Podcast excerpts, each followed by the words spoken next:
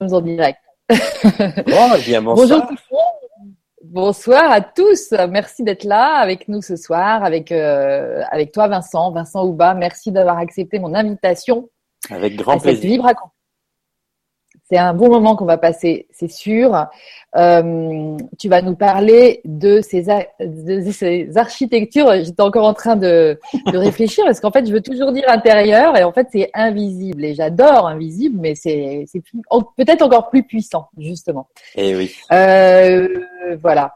Donc, euh, merci au grand changement de nous permettre cette, euh, cette plateforme et cette tribune, tu vois, parce que j'avais vraiment envie que tu nous partages euh, ta vision des choses, toi, donc, euh, un, pour moi, un, un grand facilitateur, un coach, quelqu'un vraiment qui apporte énormément de sa présence, rien que de sa présence.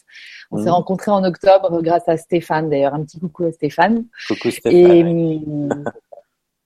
t'es avec nous, Stéphane. Et, euh, et puis, euh, puis c'est vrai que moi, j'adore ta vision parce qu'elle est élargie, quoi. C'est-à-dire que, voilà, donc c'est c'est c'est vraiment ce, ce- cette chose que tu vas nous expliquer, peut-être, sans doute, Ou que, qui m'a vraiment... euh, pas, tu vas faire ce que tu voudras. Filou. Non, mais en tout cas, j'aimerais bien que tu nous en parles, s'il te plaît, Vincent, ça serait sympa. Parce que euh, pour moi, voilà, c'est euh, tu fais partie de ces gens qui vont, euh, qui qui font le pont entre un monde et l'autre. Alors, ça peut être en ça peut être en, vertical, certes, mais ça c'est aussi en horizontal parce que toi, tu nourris les personnes qui vivent, qui sont vivantes, qui sont sur la terre.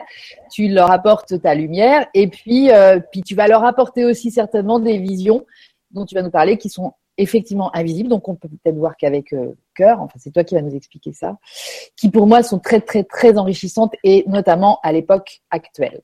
Donc, Yes. comme d'habitude, eh ben on t'écoute dans un premier temps, tu nous dis d'où tu viens, etc. Et, et, etc., et ce que tu fais, surtout, tu vois, tout ça. Et puis ensuite, si tu es d'accord, eh ben moi je vous incite, les amis présents avec nous ce soir, à poser les questions que vous avez envie de poser à Vincent. N'hésitez pas, et je ferai intermédiaire. Donc voilà, Vincent, je te laisse la parole. Merci d'être Voilà. là. Merci Lydie. Merci déjà de, de m'inviter à cette, dans cet espace. Et c'est un beau moment de rencontre, effectivement. Et notre rencontre a été euh, un moment un peu magique et j'en ai encore toute la saveur. Et, euh, et vraiment, bonsoir à toutes et tous euh, qui nous rejoignaient. Alors, euh, c'est toujours difficile un peu de parler de soi. C'est pas mon exercice préféré, en fait. hein. Euh, en fait, je suis, je commence toujours par le fait que je suis belge parce que je tiens à ça. Voilà, c'est, je suis né en Belgique, j'ai vécu en Belgique et je suis à Paris depuis quatre ans. Et en fait, euh, j'ai fait des études d'ingénieur architecte. Euh, Oui. Parce que j'ai toujours voulu être architecte depuis que je suis tout petit. J'ai toujours voulu être architecte. Euh, mais déjà, quand j'étais petit, je dessinais des maisons pas comme les autres enfants. C'est-à-dire que je dessinais pas des Ah. petites maisons avec euh, la cheminée qui fume et des petites euh, tentures aux fenêtres. Je dessinais. Moi, je voulais dessiner ce qu'il y avait à l'intérieur. Je voulais dessiner le- les plans, les trucs, comment ça fonctionnait, comment ça se mesurait, etc. Et donc, euh, c'est seulement par la suite que je me suis rendu compte que déjà à l'époque, ce qui m'intéressait, c'était pas tellement la façade, c'était pas tellement ce qui se voyait au premier coup d'œil, c'était euh, ce qu'il y avait euh, derrière, derrière les apparences. Et euh, bon, j'ai eu la chance moi de grandir à la campagne. J'avais des parents qui étaient agriculteurs. Donc, quand on vit dans une ferme, on a un très grand jardin, Ouais. donc on a de grands espaces pour s'évader. Et donc la nature a été euh, très aidante pour moi. Je me suis beaucoup euh, réfugié dans la nature, dans des dans des journées entières de solitude où je parlais aux plantes, aux nuages, euh, et euh, j'ai développé en fait une, une- sans m'en rendre compte à l'époque une euh, une connexion particulière avec euh, avec les éléments, avec les les règnes. Et euh, évidemment, quand tu es enfant, tu te rends pas compte de ça. C'est après que tu que tu fais un peu le fil rouge. Donc j'ai fait des études d'ingénieur architecte, euh, bon ingénieur parce que voilà mon père une fois à 10 ans à une rentrée de fin de d'année scolaire euh, où j'avais de nouveau été premier de classe euh, et je rentrais avec tous mes prix m'a dit euh, Ben, c'est bien tu seras ingénieur civil. Et donc je savais pas ce que c'était. Il m'a expliqué que c'était les gens qui fabriquaient les machines et, et moi j'ai été un petit peu impressionné de ça et j'ai fait ces études. Je m'en suis rendu, rendu compte quand j'avais 35 ans en fait que je j'avais fait ça pour euh, un peu par fidélité à mon père. et euh, mais que je suis plus architecte qu'ingénieur en fait. Mais ça m'a appris beaucoup de choses. Et euh, j'ai toujours été intéressé parallèlement par la psychologie, ça m'a toujours passionné, l'être humain, la psychologie, la psychanalyse, les relations humaines.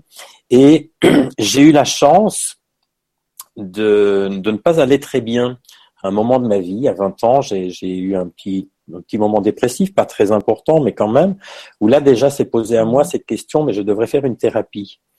Et euh, ah. comme j'ai pas trouvé, euh, n'étant pas de ce milieu, euh, dans mon milieu plutôt, quand on va voir le psy, c'est qu'on est malade, c'est qu'on a un problème. Donc, euh, je ne savais pas où aller sonner, donc j'ai respiré un bon coup et j'en ai repris pour dix ans. Et dix ans plus tard, euh, j'ai eu un petit accro dans une fête familiale, enfin soit, qui, qui j'ai voilà, j'ai une grosse dispute avec un membre de ma famille qui m'a complètement mis par terre pendant une semaine. Et six mois plus tard, j'ai des amis qui ont perdu un, de leurs enfants, euh, qui avait deux ans et demi, et à l'enterrement, j'étais plus ravagé qu'eux. Et là, je me suis dit, là, tu dois faire quelque chose pour gérer tes émotions, mon ami. Et j'ai démarré, en fait, j'ai rencontré une amie qui sortait d'un séminaire qui s'appelait Qui suis-je en deux week-ends avec la, la, fondation PRH, Personnalité Relations Humaines.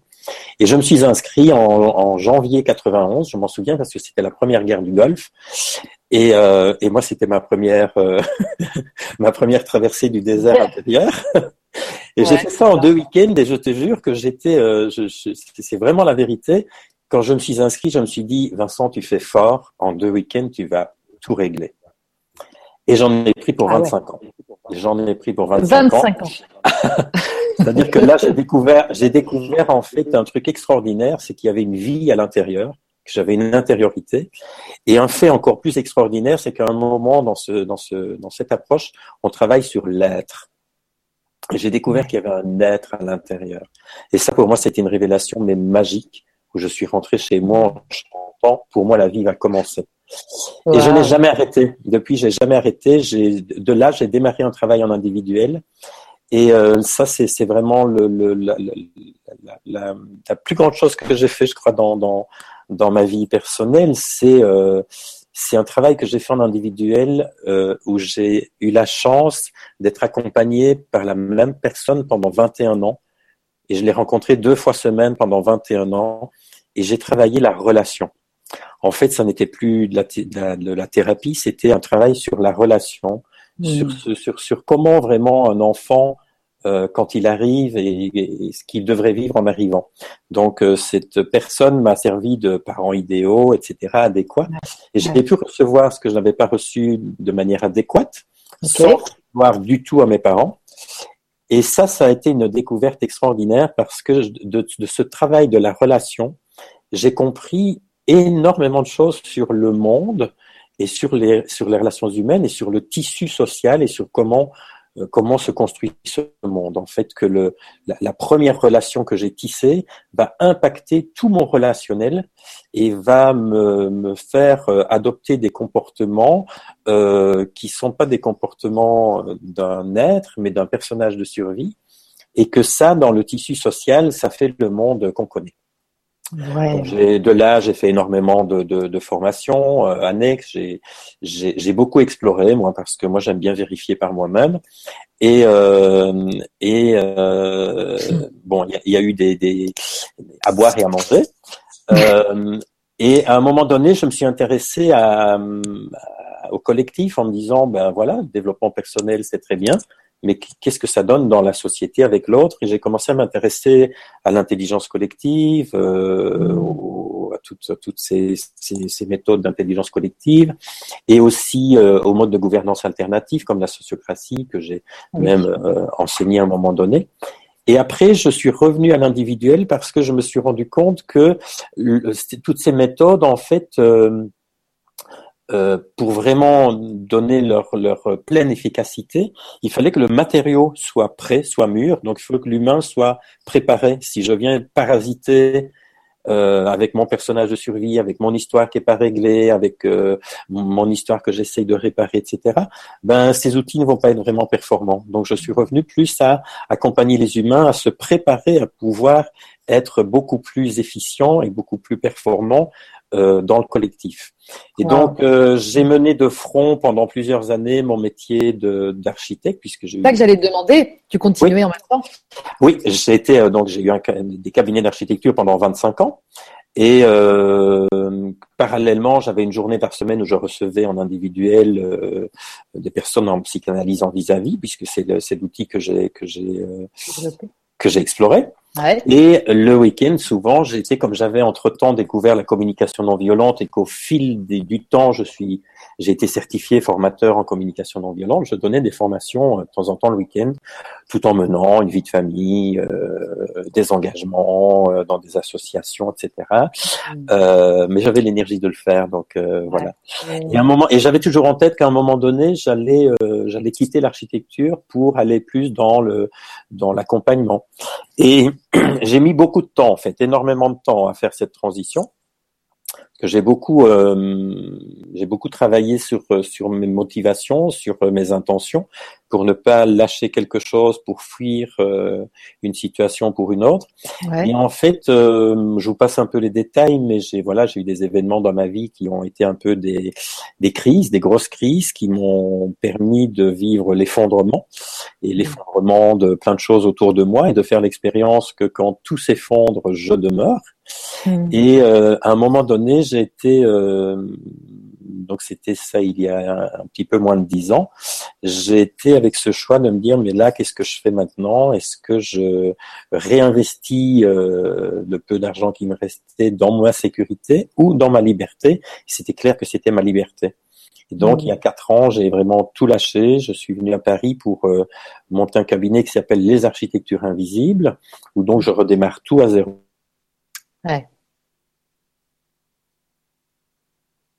Alors, Vincent, on t'entend plus. En tout cas, je ne t'entends plus.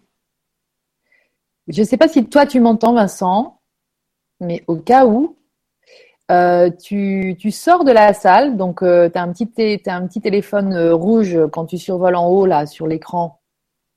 Tu vas cliquer dessus, tu vas quitter l'appel et tu vas revenir en recliquant sur le lien que je t'ai envoyé tout à l'heure. Voilà. Alors, n'hésite pas. Moi, je ne bouge pas. N'hésite pas à sortir. Alors, je ne sais pas ce que vous, vous, peut-être vous continuez à, voir Vincent. Il y a des mystères comme ça pendant ces directs, mais euh, tout a. Ah, alors semble-t-il, Vincent a quitté le. Je vais lui envoyer un petit message sur Facebook. Alors excusez, ce sont les aléas du direct. On va reprendre tout de suite. Je sens que c'est pas grave. Hmm.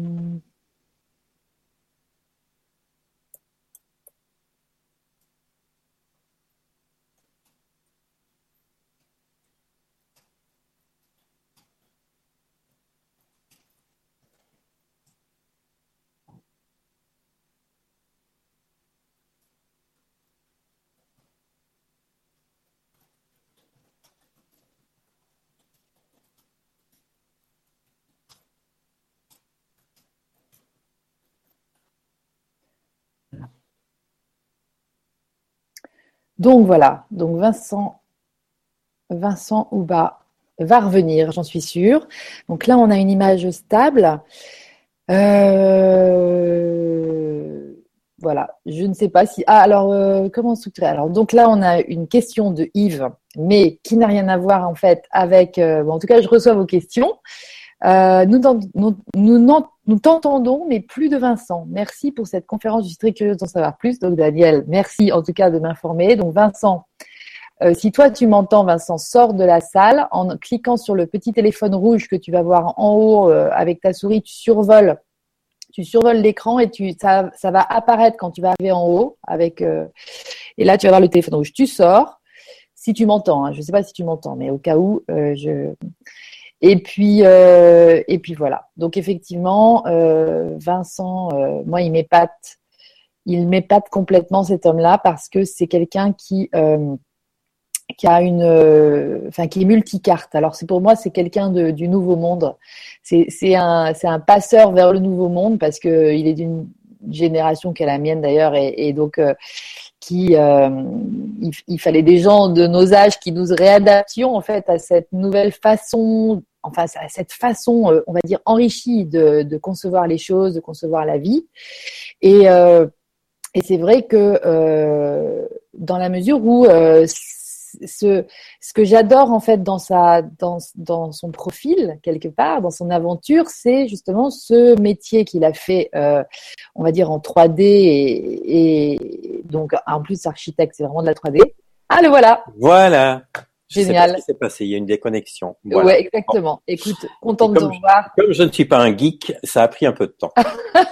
euh, voilà, je disais donc, euh, voilà, au bout de tout ça, je me suis rendu compte que je restais profondément architecte et qu'en fait, euh, construire un bâtiment ou construire un être humain dans la relation d'accompagnement ou construire une euh, organisation humaine, ça, ça répond, c'est les mêmes structures en fait. Ça doit répondre aux mêmes règles, ça doit répondre de toute façon aux règles du vivant. Ça. Et je me suis rendu compte qu'en fait, dans le monde de l'entreprise, des organisations, des institutions, euh, ce, ces lois universelles étaient très peu respectées. Hmm. Donc, en fait, euh, on ne verra jamais un architecte, par exemple, qui va se, euh, qui va, qui va négliger les, les, lois de la physique. On va en tenir compte dans la résistance des matériaux, dans les, voilà, dans, dans la spécificité des matériaux, etc. Ouais. Et euh, un architecte qui n'en prendrait pas, qui ne prendrait pas compte euh, ces lois, va construire un bâtiment qui ne va pas tenir la route. Et pourtant, dans le monde de l'entreprise, on construit des édifices humains sans tenir compte du matériau, qui est l'humain, de ses spécificités. Et, euh, et, on construit aussi des projets sans faire des essais de sol. Moi, j'ai jamais construit un bâtiment sans faire des essais de sol pour voir si le sol est assez porteur. Et dans le dans le monde de l'entreprise, je vois qu'on construit euh, avec des équipes des projets euh, sans prendre compte euh, prendre en compte le terrain qui est l'humain. Et qu'est-ce qui fait la portance d'un terrain humain? C'est la confiance. Et qu'est-ce qui permet de nourrir la confiance? C'est la connexion. Et donc, si on ne prend pas le temps de la connexion, eh bien, on va pas pouvoir construire des choses qui vont être pérennes. Et la connexion, ben, elle commence par la connexion avec soi.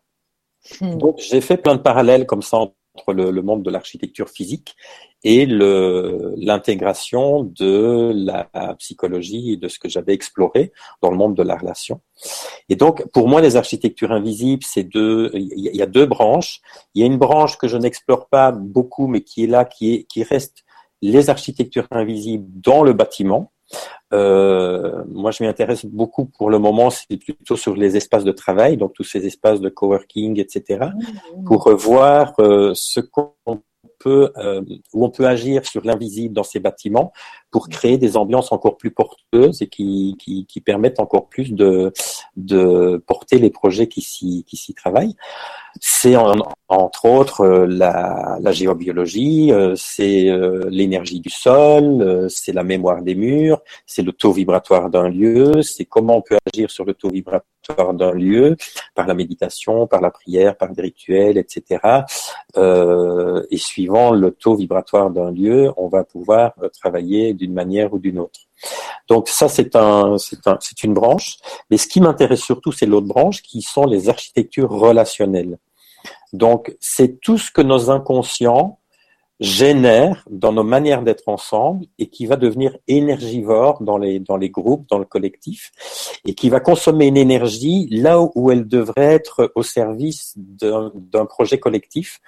On va parfois consommer beaucoup d'énergie à résoudre des, des, des, des pans de mon histoire qui n'est pas résolu, où je vais retrouver dans, dans la hiérarchie du travail, ben évidemment la hiérarchie de la famille, où je vais retrouver euh, un boss qui me rappelle mon père, ou bien je vais attendre de mon boss qu'il m'apporte la reconnaissance que j'ai pas eu de mon père. Et tout ça, il y a le niveau conscient, mais il y a surtout le niveau inconscient qui est énorme, c'est un iceberg.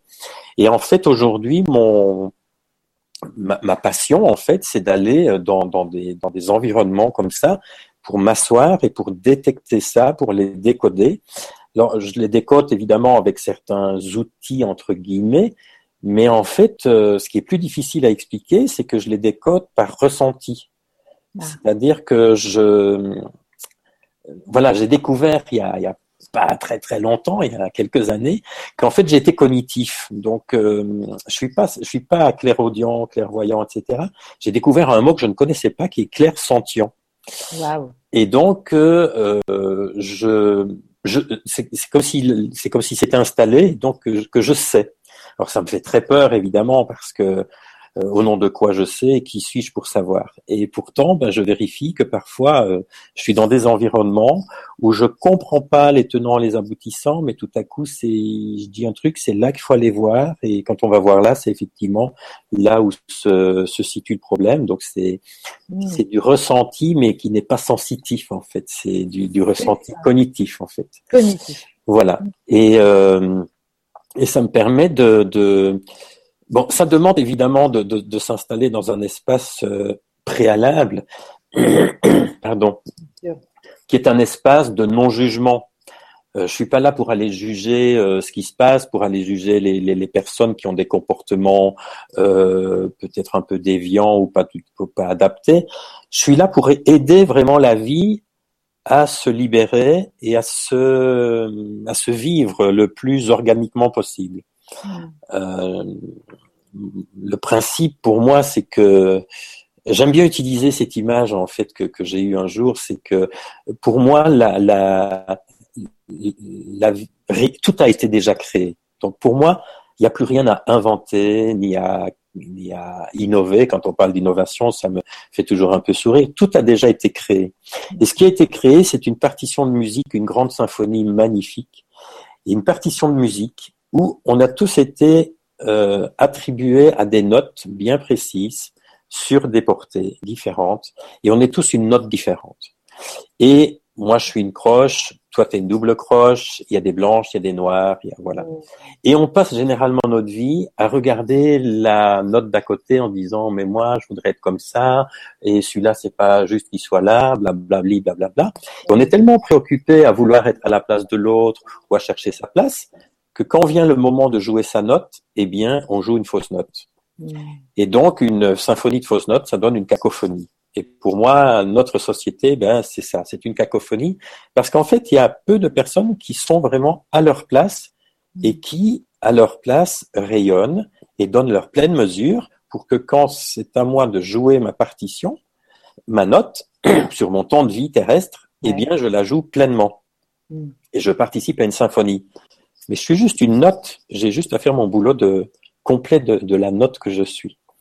Et en fait, ce que ce que j'ai compris au fil du temps, c'est que ce dont on, on, manque généralement pour pouvoir euh, fonctionner ensemble, c'est d'un mode d'emploi.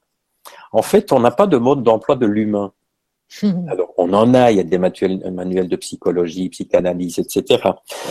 On a des manuels sur quand on quand on a un enfant, euh, on n'a pas de mode d'emploi. On a le mode d'emploi de puériculture, de comment le soigner, comment le nourrir, etc. Ça, c'est pour le corps physique.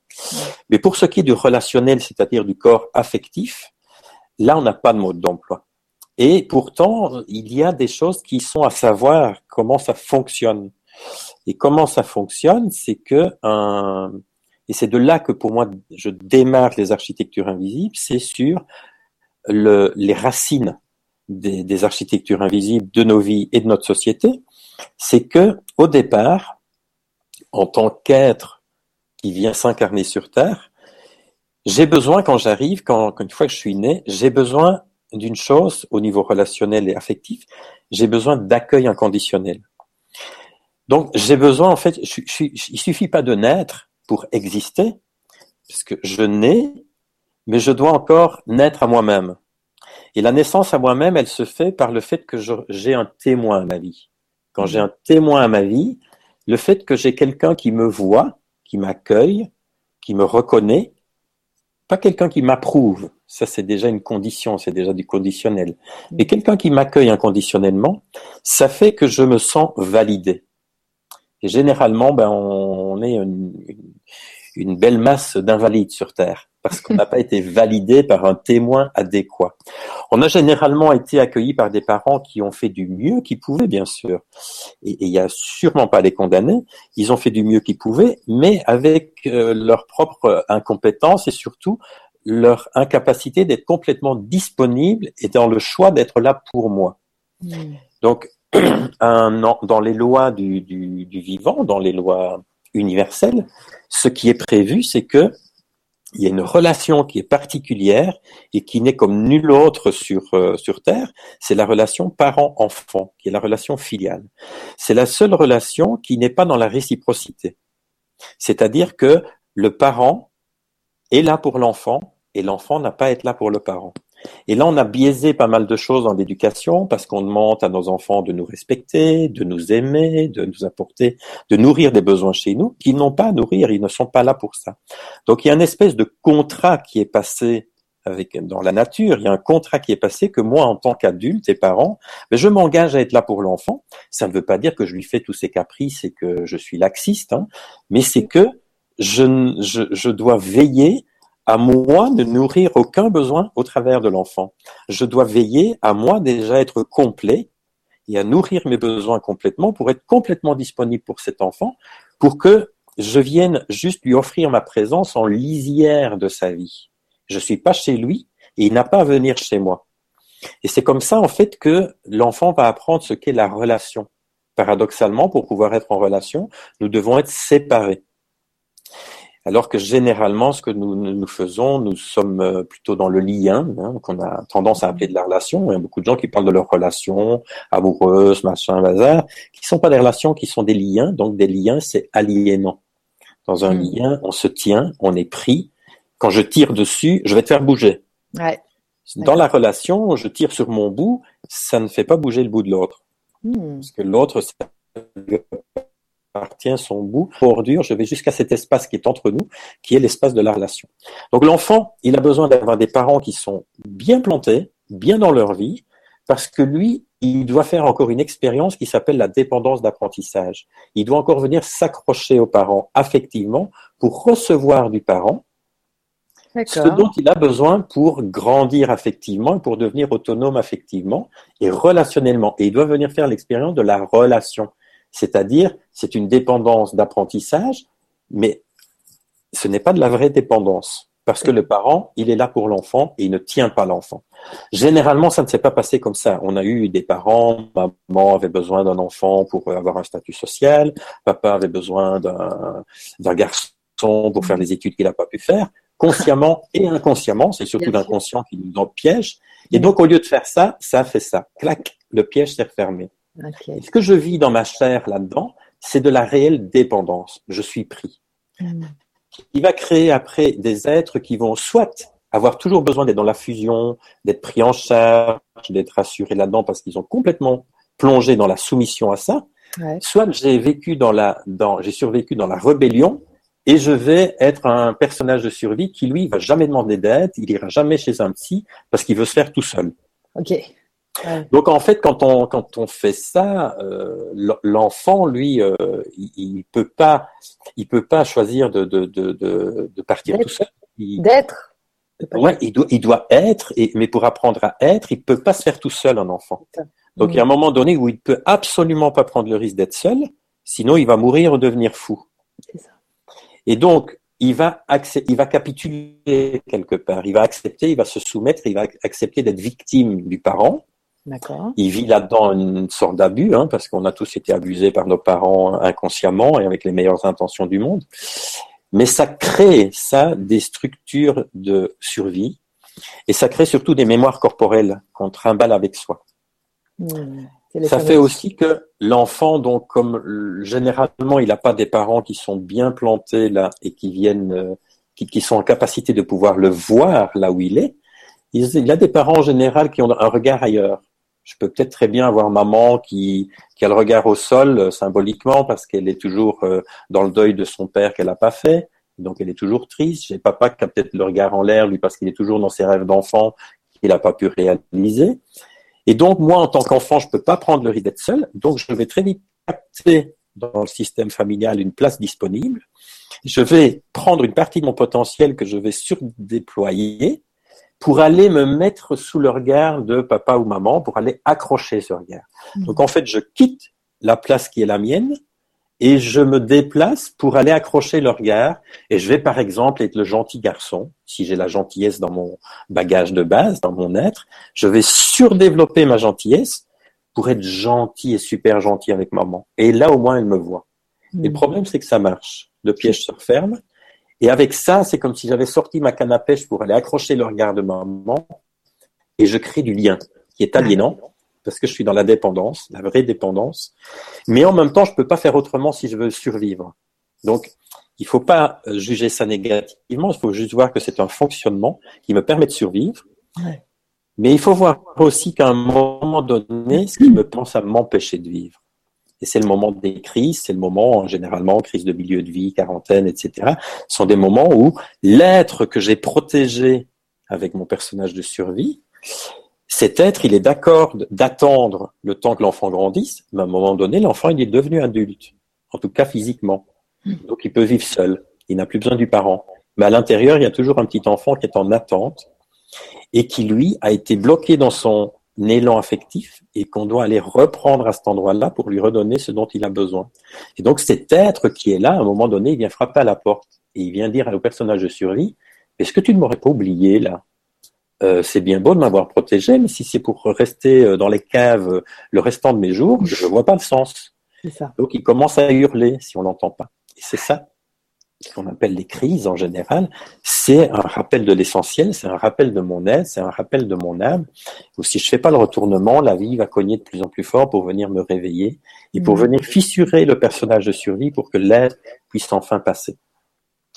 Donc, c'est ça qu'il faut comprendre, c'est que dans cette construction, on a tous appris à construire des personnages de survie et on a fini par se confondre avec le personnage de survie et croire qu'on est ça.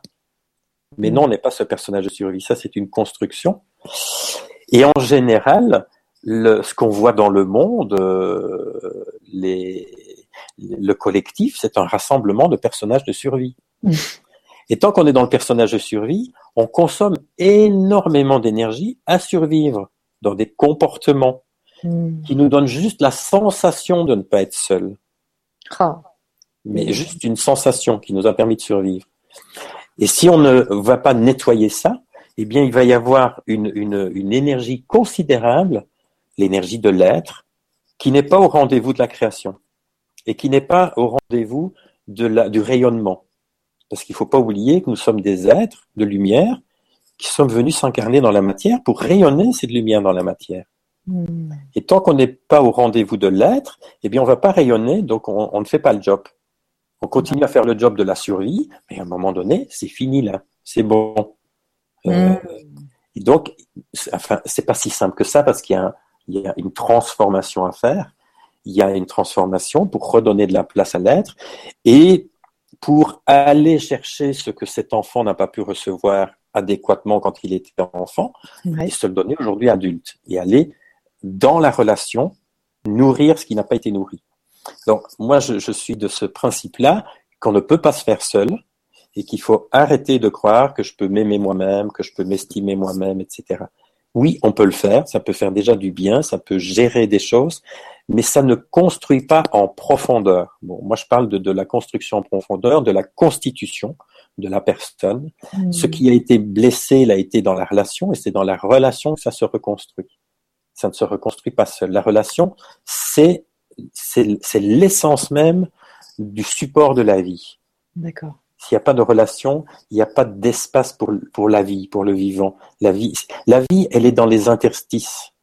Tu vois, la vie, elle se met en action, en mouvement, elle se révèle dans ce qui se passe là entre nous deux. Hmm. Tu vois, tu, tu es la vivante, je suis la vivant, mais c'est ce qui se passe entre nous qui est vraiment le révélateur du vivant et qui, et qui, est, et qui est le, le rayonnement hmm. de ce qu'on peut faire ensemble quand on est dans l'être. Donc, euh, bon, c'est un peu, c'est un peu ramassé hein, comme comme explication parce qu'en fait, les architectures invisibles, c'est très vaste puisqu'elles sont dans tous les domaines, elles sont partout. Alors, il y a ça au départ, il y a, il y a des architectures invisibles relationnelles. Alors, il y a beaucoup d'autres choses aussi. Hein. Il y a beaucoup d'autres choses dans l'invisible. Hein. Il, y a, il y a beaucoup d'énergie à côté. Il y a beaucoup d'êtres qui nous côtoient au quotidien sans que nous les voyons. Hein. Nous réduisons généralement euh, le monde et la vie à ce que nous voyons de nos propres yeux, alors qu'il y a bien plus euh, dans l'invisible que dans le visible. Dis-nous en plus, s'il te plaît. C'est-à-dire que nous sommes beaucoup plus qu'un corps physique. Hein, si je me réduis à être un corps physique, ça va être un peu pauvre cette vie. Hein, voilà, je vais pas faire un cours là-dessus, mais on a d'autres corps, hein, le corps éthérique, le corps mental, le corps, euh, puis le corps spirituel. En fait, si on, si on, si on va dans tous ces corps, on va, découvrir qu'en fait, on est vraiment connecté à, plus que l'univers. On va beaucoup plus loin que, l'univers. Donc, euh, quand on fait un travail sur les, états modifiés de conscience et sur les, expansions de conscience, on peut voyager dans, dans ces enveloppes corporelles qui sont beaucoup plus vastes. Et dans ces explorations, ben, on peut découvrir euh, plein de choses. On peut avoir des enseignements, des, des, visions, on peut avoir euh, des choses qui se révèlent. Et c'est là notamment que on peut euh, révéler le, la création.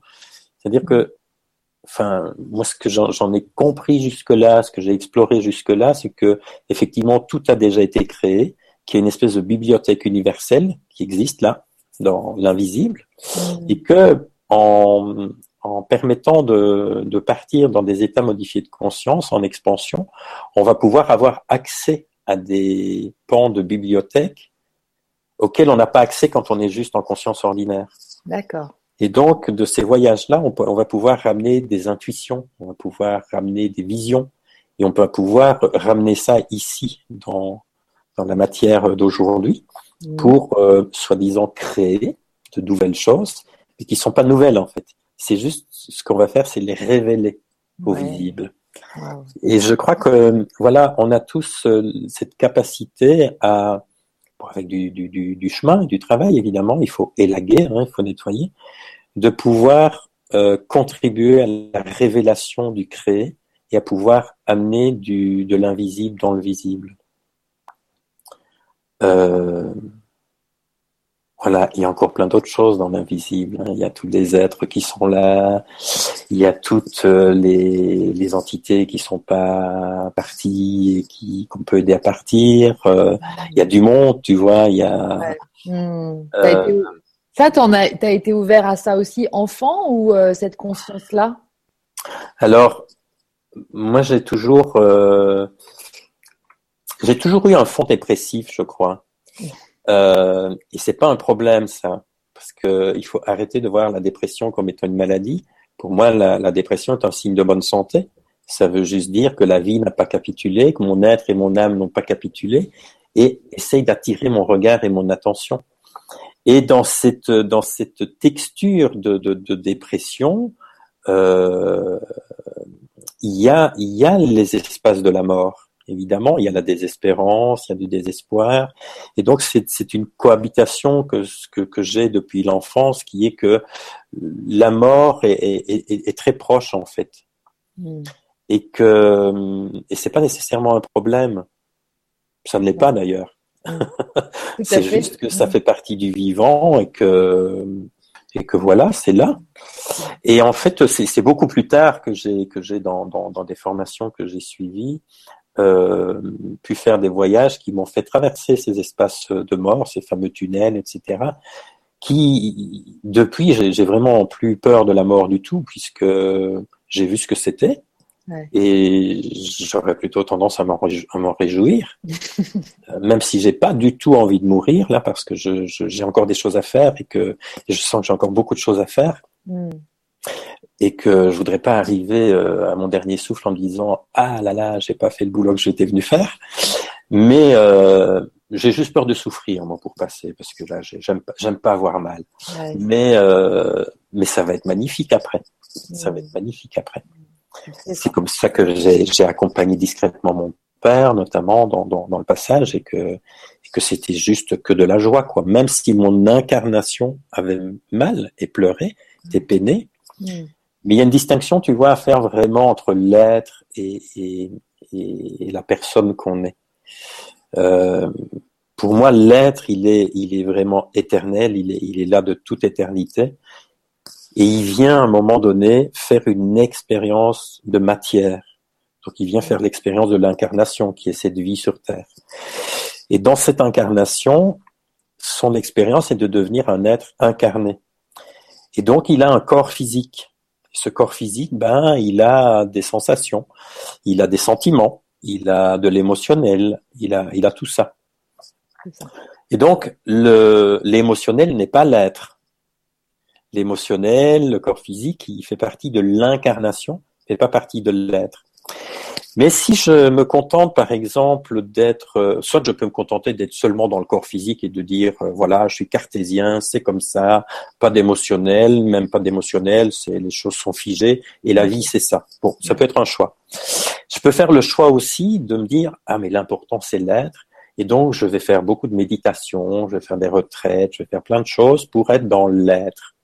Et de me dire que, voilà, l'important, c'est d'être uniquement dans l'être quand on est dans l'être, on ne connaît que la joie parce que le, l'être, il n'est pas dans la colère, il n'est pas dans l'émotionnel puisqu'il n'a pas de corps physique. L'être euh, dans l'absolu, il est dans la joie. Il n'y a que de la joie. Mais si, mais je peux très bien tomber dans le piège ici-bas, dans cette incarnation, de me dire, euh, moi je vais être dans l'être, donc je suis plus que dans la joie, moi. Hmm. C'est en même temps important, effectivement, de reconnaître qu'il y a ça, qu'il y a l'être, mais il faut l'intégrer dans l'incarnation. Et dans l'incarnation, il n'y a pas que de la joie. Je rencontre aussi des difficultés, des souffrances, je vais perdre des gens que j'aime, je vais rencontrer des choses difficiles, ben, je serai triste. C'est pas un problème d'être triste. C'est pas un problème d'avoir peur. Le problème, c'est de ne pas vouloir le voir ou pas vouloir le reconnaître.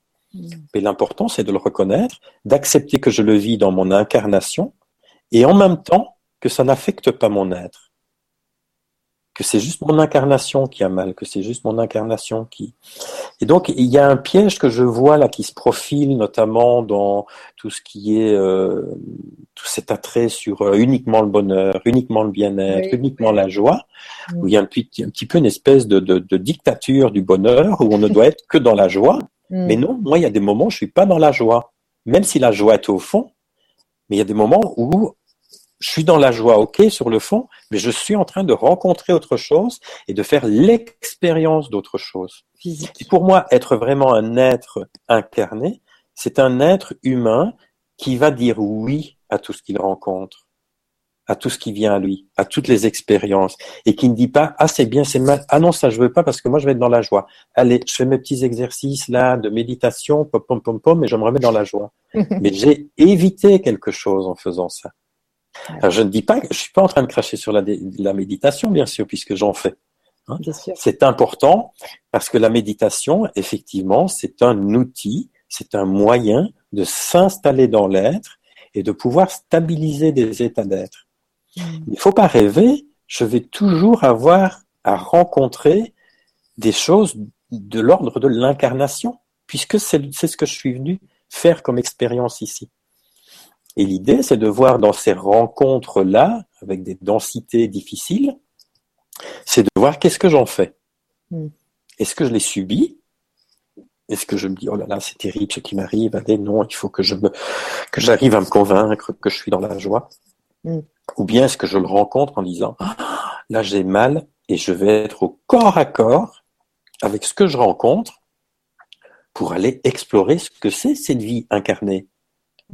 C'est simplement des, choses qui me sont proposées, c'est pas des choses qui me sont infligées, ce sont des choses qui me sont proposées pour explorer, parce que mon être a besoin d'explorer ça, peut-être pour s'installer encore plus dans, dans, dans l'être et dans les états d'être, mais peut-être aussi pour faire des expériences qui vont être importantes pour moi, être initié à ce que je suis venu faire sur Terre. Donc, je dirais, la, difficulté, c'est de sortir de l'état de, victime dans lequel on est souvent. Et c'est pas de sortir de victime en disant je ne suis plus que dans la joie. Et moi, je choisis de mettre toute mon énergie dans la joie. Là, c'est un évitement d'une partie de l'incarnation. Non, c'est de se dire je fais le choix de dire oui. De dire oui et je ne jette rien de ce qui vient à moi j'embrasse tout, je prends tout à bras le corps et je dis oui et je rencontre. Je crois que ce qui nous est vraiment proposé dans cette vie incarnée sur Terre, c'est d'être dans la rencontre. Et d'être dans la rencontre déjà avec soi, la rencontre avec son être, la rencontre avec son corps, la rencontre avec ses émotions, de manière à pouvoir pleinement rencontrer l'autre quand je le croise. Et non pas l'éviter, ou fusionner, parce que souvent, soit on évite, soit on fusionne. C'est ça, c'est l'un ou l'autre. Ouais. C'est l'un ou l'autre. Mmh. Je, peux juste peu à peu, enfin, quand je dis je peux juste, c'est pas très très juste en fait parce que ça, ça paraît si simple, mais ça ne l'est pas. C'est mmh. difficile effectivement. Ce qui est difficile, c'est de se remettre dans notre état naturel. En fait, on, tous les stages de développement personnel, tous les séminaires, tout ce qu'on peut faire, c'est juste qu'on doit payer pour se remettre dans notre état naturel. Hein, sans, parce que on, on, s'en est, éloigné. C'est vrai. C'est éloigné de notre nature, de la nature que nous sommes, et nous devons avoir de l'aide pour nous y remettre en fait. En fait, c'est La difficulté, c'est qu'on ne peut pas s'y remettre de manière vierge. C'est-à-dire? J'ai une histoire qui a fait que j'ai développé des comportements de survie et j'ai des comportements qui sont acquis. Par exemple, tu vois, si euh, je vis dans un pays où pour euh, vivre dans ce pays, il faut parler anglais, eh bien, je vais parler anglais et je vais apprendre l'anglais. Et à un moment donné, j'ai bien appris et je parle anglais couramment. Et tout se passe bien.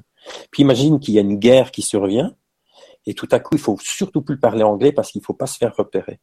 Eh bien, je ne peux pas désapprendre l'anglais. Je peux pas dire non, là, là, je le détricote, je le désapprends. Je l'ai appris, je l'ai appris, je, je, le connais. Par contre, je vais devoir apprendre à ne plus le parler, à choisir de ne plus le parler parce que je vais parler une autre langue. Et dans nos comportements de survie, c'est la même chose. On a appris des comportements acquis, qu'on a développés pour survivre. Ils sont tellement bien appris qu'ils sont automatiques. Ouais. Je vais voir que ces comportements, ils commencent à m'empêcher de vivre. Tu vois, j'ai des comportements qui vont peut-être peu à peu faire que je m'éteins, que j'étouffe, que j'étouffe à petit feu et que, mm. et que si je continue, je vais être complètement mort-vivant. Ouais. Je peux pas dire je désapprends. Je peux pas le désapprendre, je l'ai appris. Tu vois? Mais je vais devoir apprendre autre chose, autrement, la manière naturelle, tout en ayant ces comportements à côté qui sont toujours attirants et qui sont toujours des ornières dans lesquelles je risque de retomber. C'est ça qui fait que ça qui est difficile. Hmm. super métaphore. Donc on fait des allers-retours entre, ben, je fais un pas dans, dans, dans, ma nouvelle histoire, là où je vais euh, essayer d'explorer comment ce serait d'être libre, d'être dans l'audace de m'exprimer, de traverser mes peurs, etc. Et puis j'ai besoin de venir me rassurer hmm. dans mes comportements de survie. Il faut accepter que pendant un temps, je vais faire des allers-retours. Et c'est pas grave. Et que c'est mon chemin. Et que c'est mon, mon rythme. C'est ma vie. Donc c'est ma liberté. Je vais le faire jusqu'au moment où j'aurai fait suffisamment de pas dans l'être que je suis, dans la, l'expression de l'être que je suis pour voir que j'ai une expérience et une mémoire corporelle qui peut commencer à s'enregistrer, que je peux être et que ça n'est plus dangereux, mmh. alors que je viens d'une histoire où être c'était prendre le risque d'être seul au monde parce que c'était pas ça qu'on attendait de moi. Donc j'ai là-dedans une expérience euh, de mort. J'ai frôlé la mort. Je ah sais ce que c'est. On sait tous intimement ce que c'est la mort et la folie parce qu'on est passé très près. Et à un mmh. moment donné, pour ne pas tomber dedans, hop, on a choisi de survivre, on a capitulé. D'accord. Donc on connaît ça intimement. Donc c'est qui fait que quand on a des, quand on se sent aspirer à, se libérer, on a souvent des peurs qui, viennent, qui sont euh, disproportionnées, qui sont plus réelles, qui sont des croyances en général, mais qui sont des croyances qui sont liées à un vécu d'enfant. Et c'est pour ça que ces croyances sont tellement tenaces aujourd'hui. Mais aujourd'hui ne sont plus que des croyances parce qu'il n'y a plus personne aujourd'hui, si ce n'est sous la menace d'une arme, qui peut me contraindre à faire quoi que ce soit que je n'ai pas envie de faire. Donc aujourd'hui, c'est moi qui continue à donner le pouvoir à l'autre parce que j'ai une mémoire corporelle de danger de mort ou de folie si je fais autrement. Donc j'ai mm. besoin de, de, de, de, cheminer par petites touches. Je grappille du chemin, du chemin, du chemin sur l'expression de l'être dans la relation et où je vois que je peux m'exprimer dans une relation où je suis accueilli, où l'autre ne part pas, où l'autre ne m'en veut pas, et où tout se passe bien. Et là, ça crée de la sécurité intérieure qui fait qu'alors je vais peu à peu pouvoir lâcher l'autre mémoire et je vais pouvoir lâcher mes comportements. Hmm. Forme d'entraînement conscient à...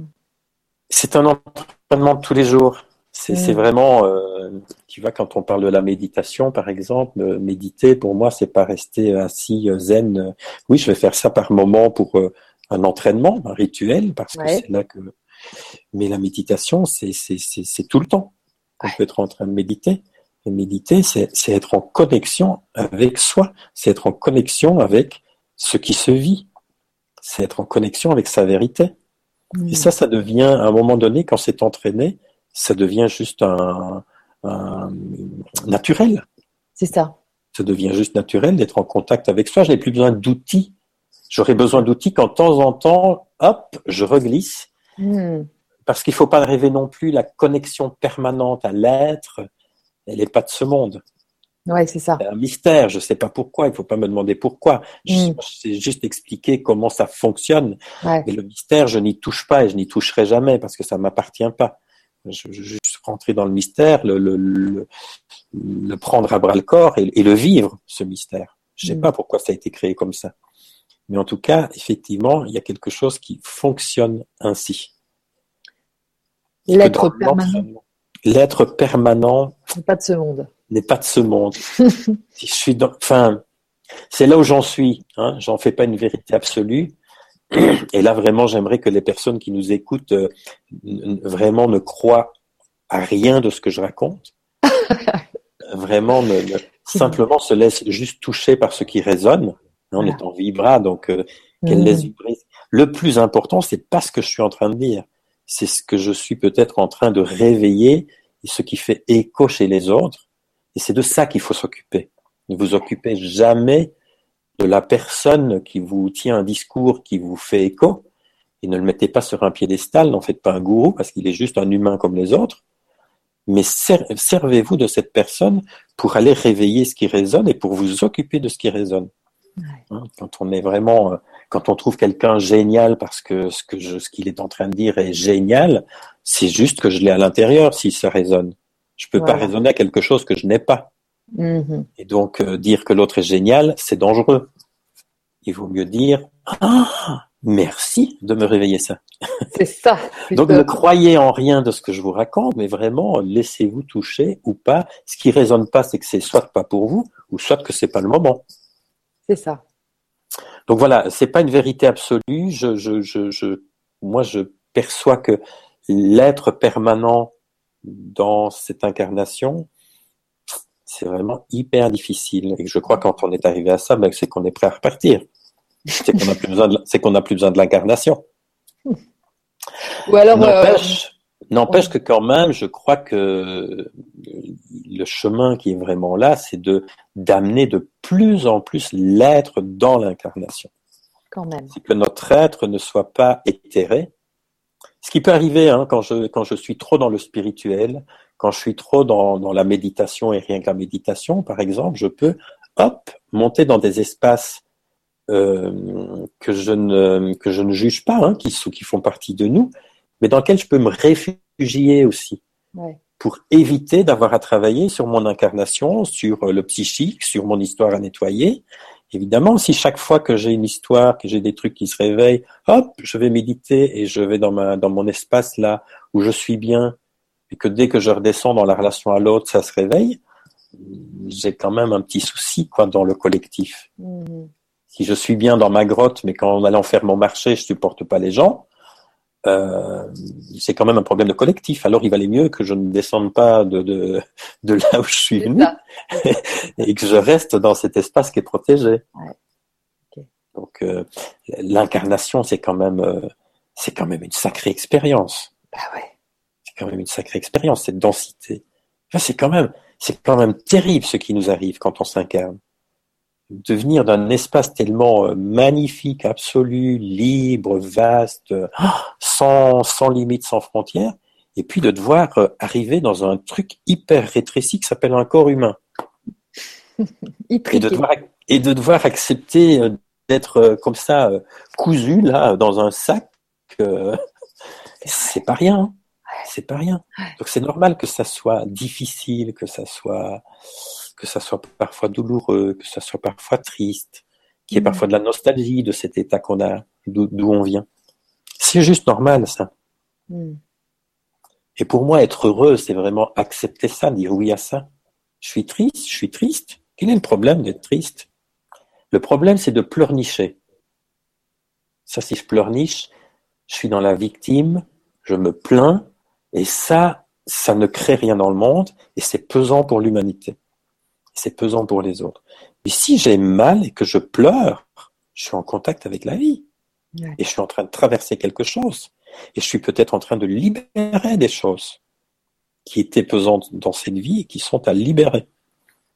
Donc, vraiment, attention pour moi à favoriser uniquement la joie parce que ça, et, en même temps, il faut s'en occuper. C'est vrai qu'il ne faut pas rester que dans la tristesse, la colère, la peur. Il faut aussi euh, développer nos capacités de joie, bien sûr. Mais il n'y a pas que ça. Il n'y a pas que ça. Il n'y a pas que ça. C'est vrai que c'est un peu unifocal en ce moment. C'est un peu unifocal. Pour moi, c'est un peu une réponse. L'homme a toujours cherché, euh, a toujours essayé de fonctionner en, en termes de problème-solution. Et euh, ben, le bonheur absolu est devenu une solution à notre mal-être euh, de société. Absolu. Voilà, c'est ça. Et euh, je crois que quand plus on va rencontrer ce qui se vit mal, ce qui n'est pas content, plus on va pouvoir déboucher sur un espace où on n'aura pas besoin de faire des exercices de bonheur au quotidien. On, on, va être heureux automatiquement. Mm. Moi, ce qui me procure le plus de bonheur c'est d'être connecté à la vie, c'est d'être connecté au vivant. Et parfois, c'est au travers d'une souffrance que je suis en train de traverser. Et je fais, je fais pas de distinction, j'en fais une, mais euh, au niveau du, du, de, ce que je rencontre, j'en fais pas. C'est-à-dire que euh, rencontrer une souffrance, c'est pas moins bien ni mieux que de rencontrer euh, une joie. Mm. Ce sont des facettes du vivant incarné. C'est juste qu'au niveau de ma sensibilité, il y a des choses qui sont agréables et des choses qui sont pas agréables. Tu vois? Mais, et je peux effectivement choisir des choses plus agréables que désagréables. Hum, toutefois, si je fais le choix de tout le temps aller vers ce qui est agréable et d'éviter ce qui est désagréable, je crois que je suis en train d'entasser des trucs sur une étagère et à un moment donné, l'étagère, elle va, elle va se décoller du mur, elle va me tomber dessus. Hmm. Ça, je suis persuadé que dans, dans, dans les architectures invisibles, que c'est ce qui se passe en fait, c'est que tout ce que je ne rencontre pas s'accumule. Et si j'ai des, des espaces ou des émotions que je rencontre pas, elles vont s'accumuler. Ça va faire des espèces de poches comme ça, ça va faire des espèces de kystes qui à un moment donné vont, vous poser problème. Hmm. Donc au plus je suis en, en capacité d'ouvrir les bras et de dire oui à tout ce qui se présente, à tout ce que la vie me présente à vivre, au plus je vais traverser. C'est ça. En tout cas, c'est le sens que je donne à ma traversée là jusqu'à présent et pour le moment, parce que il faut quand même lui donner un sens à cette traversée, parce que c'est pas rien. Évidemment. mais elle est très éclairée et, très éclairante, je trouve en tout cas. Merci beaucoup. Donc voilà, ça c'est un pan des architectures invisibles. Alors les architectures invisibles, euh, là où je les travaille beaucoup, c'est dans le monde du, travail et de l'entreprise, parce que c'est des endroits où on n'a pas vraiment l'habitude d'aller s'en occuper. Et pourtant, ce sont des endroits où il y a des rassemblements de beaucoup d'humains, et donc il y a énormément d'architecture invisible. Et je suis toujours euh, attristé de, de voir dans certains endroits euh, combien il y a de belles personnes, il y a de beaux potentiels, et combien c'est un peu comme un ordinateur qu'on utilise à 10%. C'est ça. Il y a 90% qui est là en jachère parce que tout est occupé avec nos conflits, on répare nos histoires, nos hiérarchies, ce qu'on veut pas, etc.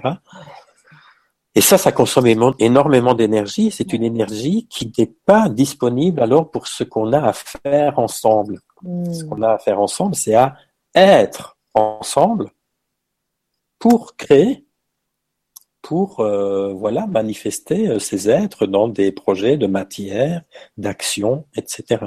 Hmm.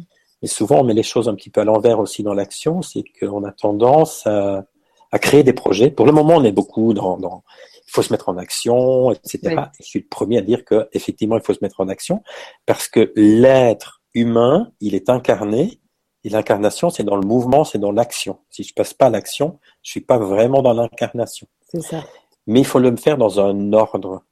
C'est-à-dire qu'il faut pas mettre la charrue avant les bœufs. Ah si oui. je vais dans un projet, généralement, je vois qu'il y a beaucoup de projets qui sont de magnifiques projets pour le moment de, de, de, de réponse à des problèmes, à des, des, des, des- des sujets de société. Mais on va trop vite dans tout de suite une solution, Mm. sans vérifier d'abord que j'ai d'abord à installer mon état d'être, et ce projet, il va être support de mon état d'être. Et j'ai pas à aller dans des projets qui me permettent d'être. Ah ouais, Parce qu'autrement, je vais être tendu dans ces projets. C'est-à-dire que ces projets vont être vitaux. Mhm. Je mets les choses à l'envers. C'est-à-dire que je vais développer des actions qui me permettent d'être. Ouais. Et donc, je suis aliéné à mon projet. Et donc, mon, mon projet risque de ne pas être très durable et pérenne. Parce Mhm. que la vie n'aime pas l'aliénation. La vie aime la liberté. C'est l'essence même de la vie, c'est d'être libre. Donc, la priorité, c'est d'abord d'être. Et après, de l'être, je peux agir et je peux euh, transmettre et rayonner cet être dans mon action. C'est mon action, c'est mon projet qui me permet d'avoir un support pour rayonner mon être. Mhm. Tu vois? Ouais. C'est comme dans l'amour, c'est la même chose, on met les choses à l'envers. Aujourd'hui, dans la relation amoureuse, on est un peu, c'est un peu particulier, tu vois. On a des rencontres évidemment très rapides et qui sont souvent très rapidement sexuelles aussi. Hein. On a des, des oui. rencontres, euh, on a tout plein de sites pour ça, pour euh, voilà, on, on se rencontre à peine en se disant bonjour, mais on est déjà au lit ensemble. Si ça se passe bien, ben on va se revoir, puis on va développer euh, une relation, et puis si, et puis on va voir qu'on va commencer à aimer et à développer une relation amoureuse Ouais. et, euh, et que quand je suis amoureux, ben ah, ça me met en contact avec mon être. Hein, bien souvent, quand on est amoureux, ben on est euh, dans des espaces où on est dans des états modifiés de conscience, en fait, ça. Ouais. accès à l'être et waouh. Et donc, je risque d'avoir besoin d'aimer pour être. C'est ça. tu vois? Ah ouais. Et donc, je vais tomber en dépendance affective. Dépendance. Et là, je vais mal vivre. Alors, la dépendance affective, elle est liée aussi à ce que j'ai expliqué tout à l'heure de comment se construit l'enfant affectivement. C'est ça. Mais c'est ce qui explique aussi que je me construis à l'envers et que je, que je fonctionne à l'envers. Parce que la priorité, ce qui a été prévu par le- les lois universelles, c'est d'abord d'être et de s'installer dans cet être, c'est-à-dire d'occuper ma place. Et de là, je vais pouvoir être dans l'amour. Et quand je suis dans l'amour, je vais voir qu'il y a du monde autour de moi et qu'il y a des gens que je vais pouvoir choisir d'aimer. Autrement, je vais attendre de tomber amoureux, ce qui n'est pas la même chose. Mhm. Je vais choisir d'aimer. Et quand je vais aimer, je vais développer quelque chose avec quelqu'un où je vais vouloir aller euh, plus loin dans la communion et où je vais aller dans la sexualité avec cette personne, mais qui va être une sexualité qui va être calme, qui va être sereine, qui va être bien plus vaste et bien plus, voilà, bien plus spirituelle et lumineuse, tu vois Mhm. Mhm. parce qu'elle elle sera pas dans, dans de l'aliénation et elle sera pas dans de la dépendance. Elle sera juste dans en ordre. Ça. Et quand les choses se mettent en ordre organiquement, ben, tout se passe bien et c'est simple. Ça reste un mystère qui reste complexe, mais c'est pas compliqué. Quand je suis en ordre avec le vivant, la vie est simple. Mhm. Tu vois, quand je regarde une feuille d'arbre, c'est complexe une feuille d'arbre quand on l'analyse, toutes les nervures, tout ce qui s'y passe, toute l'alchimie qui s'y passe. C'est, c'est, une industrie. Mhm. Mais la feuille d'arbre, elle a pas une vie compliquée. Elle se prend pas la tête. Elle fait juste ce qu'elle a à faire, ce qui est prévu. C'est-à-dire de vivre cette complexité, de vivre cette complexité. C'est ça. Et nous, on se complique la vie. Tu vois, parce que nos, nos personnages de survie, ils sont compliqués. Parce qu'ils sont toujours en train de chercher, mais comment faire, mais comment c'est juste, pas juste, machin, bazar. Tout Ouais. simplement parce qu'on n'est pas installé dans un espace de sécurité intérieure où je peux m'installer à ma place et occuper ma place et la rayonner. Donc je crois que vraiment que pour moi l'avenir il est il est vraiment euh, dans le monde du travail en tout cas il est il est il est de- d'aider les gens à s'installer dans l'être, d'installer les patrons à s'installer dans l'être. J'allais te demander ça, Vincent. C'est qui t'appelle en fait? C'est les patrons qui t'appellent pour de... tout le monde euh, t'intervient auprès de tout le monde dans une entreprise ou? Oui, j'interviens auprès de tout le monde. Ça, ça, ça peut être d'intervenir avec des salariés euh, dans des équipes, euh, sur de la communication, sur comment recréer de la connexion, c'est comment gérer des conflits, etc. Enfin, toutes les portes pour moi sont bonnes à prendre pour euh, une fois que j'y suis, alors on peut mmh, vivre l'expérience, tu vois. Mais c'est souvent sous le biais du d'outils de communication parce que bah, ça passe bien, ça. On a tous besoin d'outils de communication. Après, il y a communiquer et communiquer. Après, quand, mm. quand, quand je suis avec les personnes, ben, je, leur, je leur apprends non pas à communiquer, mais à connecter. Ce qui est vraiment autre chose. Après, ben, on mm. peut tout doucement aller dans, vers l'être. Je suis pas appelé en général en direct pour faire un travail sur l'être, pas encore. Ok. Là, ah je suis en train de le développer. Je suis en train de proposer notamment une retraite la fin juillet chez Christiane Singer en Autriche, où je vais euh, proposer des, des, espaces pour apprendre ce que c'est euh, une énergie d'être, un état d'être, et pouvoir euh, travailler ça, pouvoir les installer. Mmh. Et mon, mon espoir, c'est que je puisse faire toucher ça à des, à des patrons, à des managers, pour pouvoir euh, espérer qu'il retourne avec ça au sein de l'entreprise. Ce qui est intéressant pour moi dans l'entreprise, c'est pas une masse salariale, c'est une masse humaine. Hmm. C'est des endroits où il y a des rassemblements de beaucoup d'humains.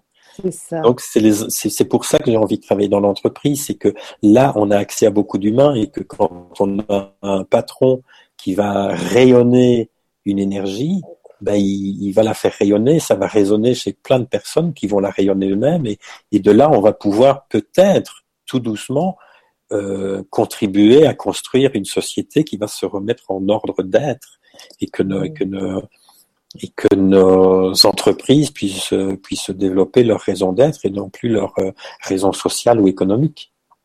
Ça aurait, plus, ça aurait, plus, de sens au niveau des lois universelles. Donc, généralement, pour le moment, je suis encore appelé euh, un peu en ambulancier, je dirais. Tu vois, je suis encore appelé par rapport à des choses ils vont venir arranger des choses qui ne vont pas. Des, des, conflits, des crises, des choses comme ça. D'accord. J'ose espérer qu'un jour, euh, mais je serai peut-être trop vieux pour ça, on m'appelle pour euh, faire de la prévention. Se dire, c'est, mais c'est même pas pour éviter la crise, c'est juste parce qu'on aimerait fonctionner en ordre et qu'on aimerait en fait. Euh, on avait commencé à développer ça avec une, avec une grosse boîte. C'était un projet sur le, la performance humaine. Hmm. C'est que des entreprises commencent à vraiment à s'engager dans la performance humaine et puissent lâcher l'idée de la performance économique. Parce que la performance économique, elle répond juste à un besoin de sécurité. C'est ça. En général. Tu vois hmm. Et qu'on a à construire notre sécurité autrement. Et que quand hmm. on est en sécurité, ben on va plus travailler pour se sécuriser, on va travailler pour contribuer, on va pour être, pour, être, pour créer, exprimer pour voilà, pour exprimer qui on est, pour avoir des supports pour euh, pour exprimer de l'amour. Travailler, c'est une façon d'aimer. Ouais. Vraiment connecté à la source et qu'on fait ce qu'on aime, c'est une manière d'aimer et d'exprimer son amour au monde. Mm. Donc c'est c'est de lâcher la performance économique et de privilégier la performance humaine. Ben on verra que le résultat on l'a en performance économique. Ouais, c'est ça. Ah, c'est un résultat, ça n'est plus un but. Parce qu'une fois qu'on est dans, qu'on est connecté au vivant, la vie, elle y va à 100%. À fond, ouais, c'est Elle y va à fond, et du coup, ça produit des choses qui sont de l'ordre de ce qu'on appelle le miracle. Mais les miracles, ça n'existe pas. Le miracle, c'est juste quand la vie circule à champ libre. C'est ça. Et quand on a pris le temps de connecter. Tu vois, bien souvent dans, les, entreprises, dans les équipes, quand je débarque, je, suis, je, leur donne l'image, je leur dis, j'arrive dans, votre pièce là chez vous, il y a tout ce qu'il faut. J'ai tous les câbles, tous les câbles sont là. J'ai le générateur d'électricité à côté. Et en même temps, vous êtes là à râler parce qu'il n'y a rien qui se passe. On a l'électricité, on a les câbles, mais c'est parce que vous n'avez pas pensé à connecter les câbles. Et les câbles, si on les connecte pas, l'énergie passe pas. Mais nous, c'est la même chose. Si on n'est pas connecté à soi, la vie, elle peut pas s'exprimer. Si je connecte pas avec toi, je vais pas pouvoir être dans l'intelligence collective ensemble. Ça va, ça va un peu freiner, ça va galérer, ça va. Tu vois, c'est la connexion au vivant qui fait qu'une fois que c'est connecté, ah ben la vie, elle débarque alors. Alors là, ça y va. Et là, ça y va. Et là, ça pourrait, et ça pourrait faire des choses extraordinaires. Ah ouais, merveilleux. Ben, moi, je suis persuadé de ça, tu vois. Je suis persuadé que qu'il y a quelque chose qui a été prévu, tu vois. Mais quelque oui. chose qui, qui, qui est là. Et, et je, je, suis parfois dans de la désespérance à me dire, mais c'est quand même pas possible, les gens, les, les, les gens là, que ça soit si difficile. Ouais. Ça pourrait être si simple. Oui, oui, oui, oui. En même temps, c'est difficile. Hein c'est difficile, ça je le reconnais bien parce que on a été formaté. Mais Voilà. c'est simple. C'est simple. Mais en fait, c'est simple. Ouais, Du point de vue de la vie, c'est hyper simple. Il y a juste à dire oui. voilà. Oui à ce qui est. Et je négocie pas. J'arrête de négocier. Ok, je vis ça. Ok. Ok, donc. Donc, tu me présentes quoi là? Voilà. C'est ça. Tiens, je vis un truc difficile. Ok. Tu veux m'enseigner quoi là? Ouais, c'est ça. Ah non, je vais pas me plaindre. Merci de me présenter ça. Mm. C'est que je suis pas encore assez euh, sur mes deux pieds dans mon aide que pour pouvoir euh, recevoir un enseignement sans passer par là. Voilà. C'est quoi l'enseignement? Dis-moi. Qu'est-ce Voilà. que j'apprends? Qu'est-ce que j'ai encore à apprendre? Il faut arrêter de subir nos vies. Ouais. Tu vois, on ne les subit pas. La vie, quand je vis une épreuve, aujourd'hui, chaque fois que je vis une- quelque chose de difficile, et là pour le moment, il y a des choses qui sont pas faciles dans mon quotidien.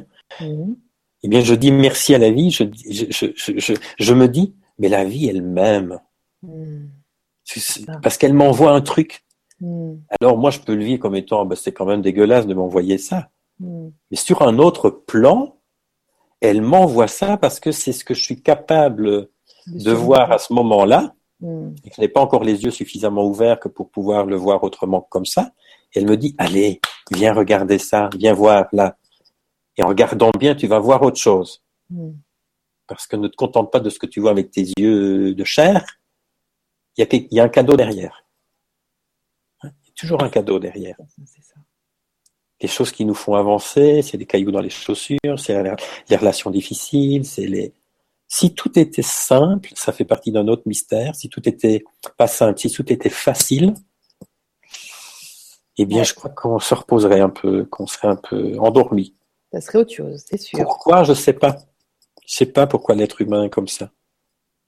Tu vois, il est, Ouais. il est un peu, un peu pantouflard quand même sur les bords. Hmm. Ouais. J'entends dans tes derniers propos, mais même dans tous tes propos, parce qu'il y a cette élégance en commun avec euh, une femme qui a beaucoup compté pour toi et dont j'aimerais bien que tu nous parles, je sais pas, quelques minutes, de Christiane Singer, parce que je la, je l'entends là, elle, elle est comme là avec nous. Ça, c'est toujours le moment émotion. Voilà. Euh, ouais. C'est vrai, Christiane, c'est quelqu'un qui a beaucoup compté dans ma vie, même si je l'ai pas connu très longtemps. Euh, Christiane, je l'ai rencontrée euh, à la Fnac à un moment où j'avais une crise dans mon couple. Mhm. Je l'ai rencontrée à la Fnac sur la couverture d'un livre où j'ai lu Éloge du mariage, de l'engagement et autres folies. Et je me suis dit, mais c'est qui cette folle qui écrit l'éloge du mariage? C'est pas possible ça. J'ai acheté le bouquin par défi et je l'ai dévoré. Et euh, j'ai été mais subjugué par cette écriture, par euh, cette puissance de, de, de, de ce qu'elle y met.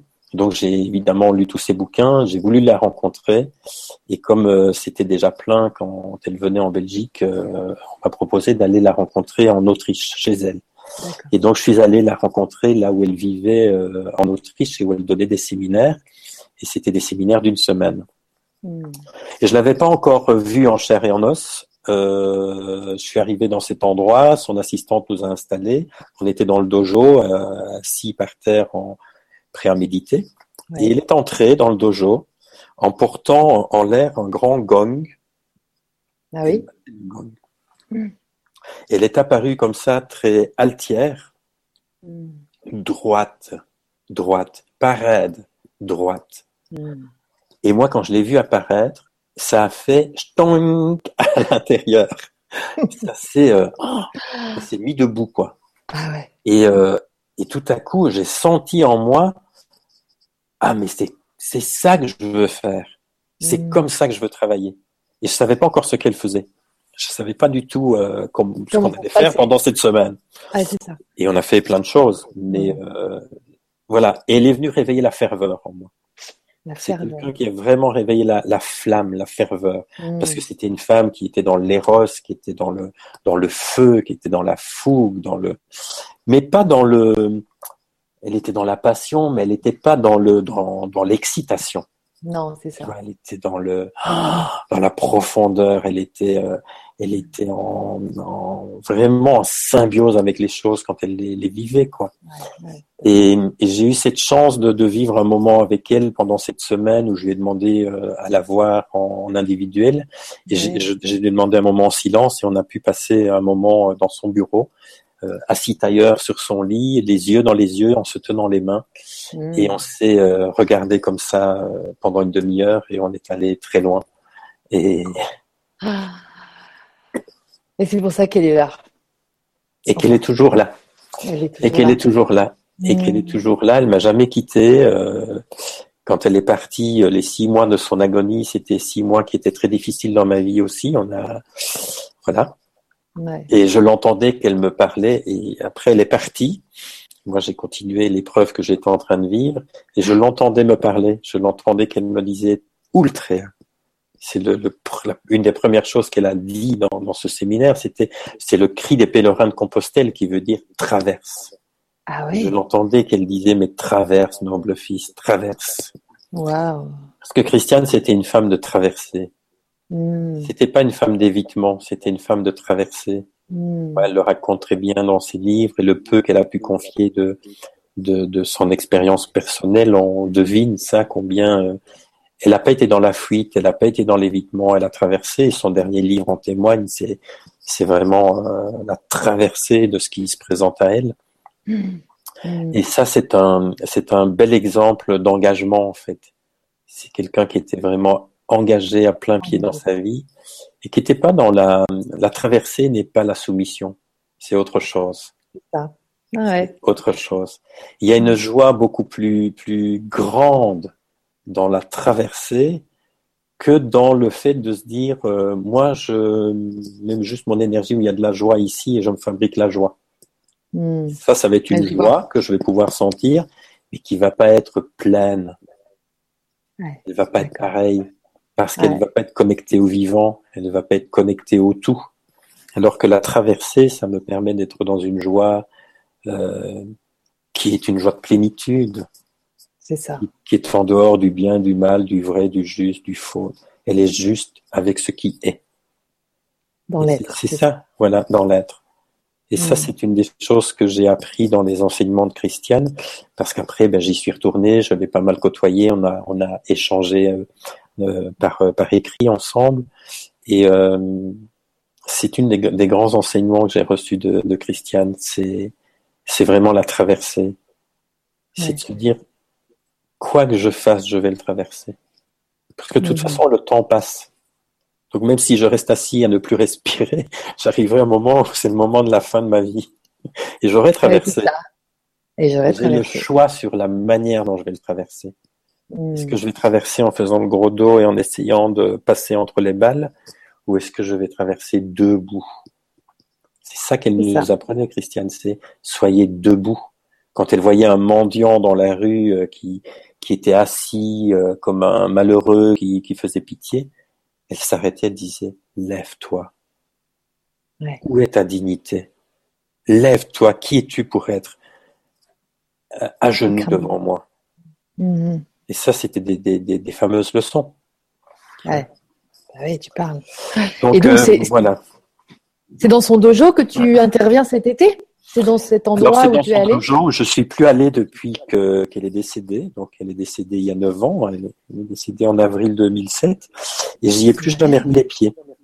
Donc, euh, j'ai, c'était un vieux projet que j'avais. Je, je, voulais aller faire un séminaire chez elle. Et euh, en fait, il fallait que ce soit le bon moment. Il fallait que je sois prêt. Euh, ouais tu vois, j'avais pas envie finalement d'aller faire un séminaire, soit de communication non violente ou hmm. j'avais vraiment envie que. Enfin, c'est même pas que j'avais envie. Je crois que c'était comme ça. Ça devait avoir du sens dans le sillage de Christiane, dans ce que j'ai pu moi recevoir d'elle et que je peux euh, faire mon miel. Et je vais transmettre. Mon idée n'est pas de faire de Christiane Singer, mais c'est. Euh, je me sens une sorte de filiation De, Mmh, oui, clairement, clairement. Il y, y a quelque chose qui est qui est présent, tu vois, et et bon, elle est revenue euh, sous d'autres formes dans, dans ma vie. Euh, J'ai des Ouais. avec elle qui ont été très forts et qui m'ont confirmé qu'effectivement, elle est toujours bien là présente et qu'elle me qu'elle est- qu'elle m'inspire. Bah, bien sûr, Je bien suis pas quelqu'un sous, je suis pas sous le joug de cette femme parce que Pas du tout. il y a une fois, rien à- quel- il y a une fois quelqu'un qui m'a dit, mais tu es complètement su- subjugué, tu es sous la coupe de cette femme. Mais euh, non, d'abord, d'abord elle est morte. Oui. Et puis euh, non, c'est juste quelqu'un qui m'inspire et qui euh, qui me qui me qui m'a permis de, de de de faire vibrer à l'intérieur quelque chose qui qui est de l'ordre du commun, même si je vais pas parler comme elle et si je vais pas euh, voilà, j'ai pas son instruction déjà parce que voilà, Christiane, elle avait une, une grande instruction euh, littéraire, philosophique, etc. Donc, elle pouvait citer plein d'auteurs, chose que je peux pas faire. Moi, le, le, le- moi, j'ai pas beaucoup d'instructions en fait. Ah, bon, on Euh, dirait pas. On j'en- dirait pas. J'en ai pas beaucoup parce que ça m'a jamais intéressé vraiment. Ouais. Tu vois, de, de retenir des choses, d'apprendre des choses comme ça. ouais, Moi, ce qui m'a toujours intéressé, c'était le vivant. Hmm. Donc euh, c'est pour ça que j'ai fait un tas de formations d'ailleurs qui pour lesquelles j'ai pas été certifié. Je cherchais pas le diplôme, c'est pas ça qui m'intéressait, c'était l'expérience. Hmm. Et euh, moi, mes connaissances sont plus directes en fait. C'est euh, il m'a fallu euh, toutes ces années pour accepter que euh, ben oui, j'avais accès à une, une espèce de connaissance directe. Et c'est c'est c'est un peu présomptueux de dire ça. Hein. C'est j'ai un peu du mal à, le- à le dire là, mais mais c'est ce que je dois accepter qu'effectivement j'ai une j'ai une j'ai quelque chose qui fait que voilà c'est comme ça c'est l'être que je suis euh, C'est l'être que tu es, et- que tu veux et- incarner. et qu'il va falloir que je l'assume et que j'accepte ce destin là euh, On t'attend, nous t'attendons. Ouais, ouais, Voilà. on t'attend parce aussi. que j'ai dit oui à ce destin C'est ça. Voilà, exactement. Alors, tu as dit oui à ce destin, mais voilà que tout est bloqué, dis donc. Alors, Vincent, si tu m'entends, on va refaire le petit jeu de tout à l'heure. Tu vas sortir et puis tu vas revenir, si ça te va. Si tu m'entends. Tu m'entends. Super. Euh, et moi, je vais vous lire les. les... Enfin, je, Vincent, tu les réentendras en différé, mais mais euh, il y a vraiment des, des, des belles choses qui sont écrites parce que euh, ben, Vincent est très inspirant et c'est vrai que merci, nous lui dit euh, Isabelle Macellaro. Merci, gratitude pour ce que vous êtes et ce que vous partagez. C'est juste merveilleux de vous écouter. Aller à la rencontre de son être intérieur est le plus beau cadeau que l'on puisse se faire. Donc, belle vibra à vous tous. Merci Isabelle. Et revoilà Vincent. N'est-ce pas Vincent? Très, très beau cet arbre en fait, en forme de profil humain.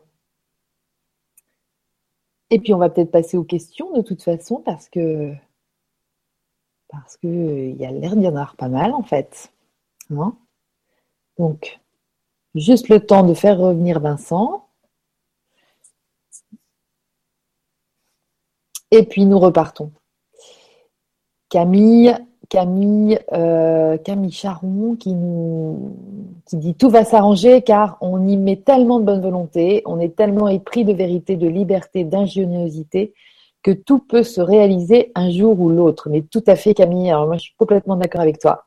Vincent, voilà tu es revenu. en fait je viens de comprendre ce qui se passe pour tout vous avouer je suis dans une chambre d'hôtel oui.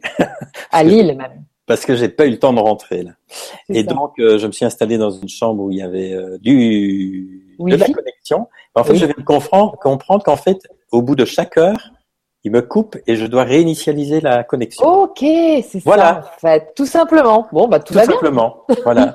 Tout va bien. J'étais, tu vois, en train de, de passer à, à l'échange justement Oui. à- avec euh, avec nos invités.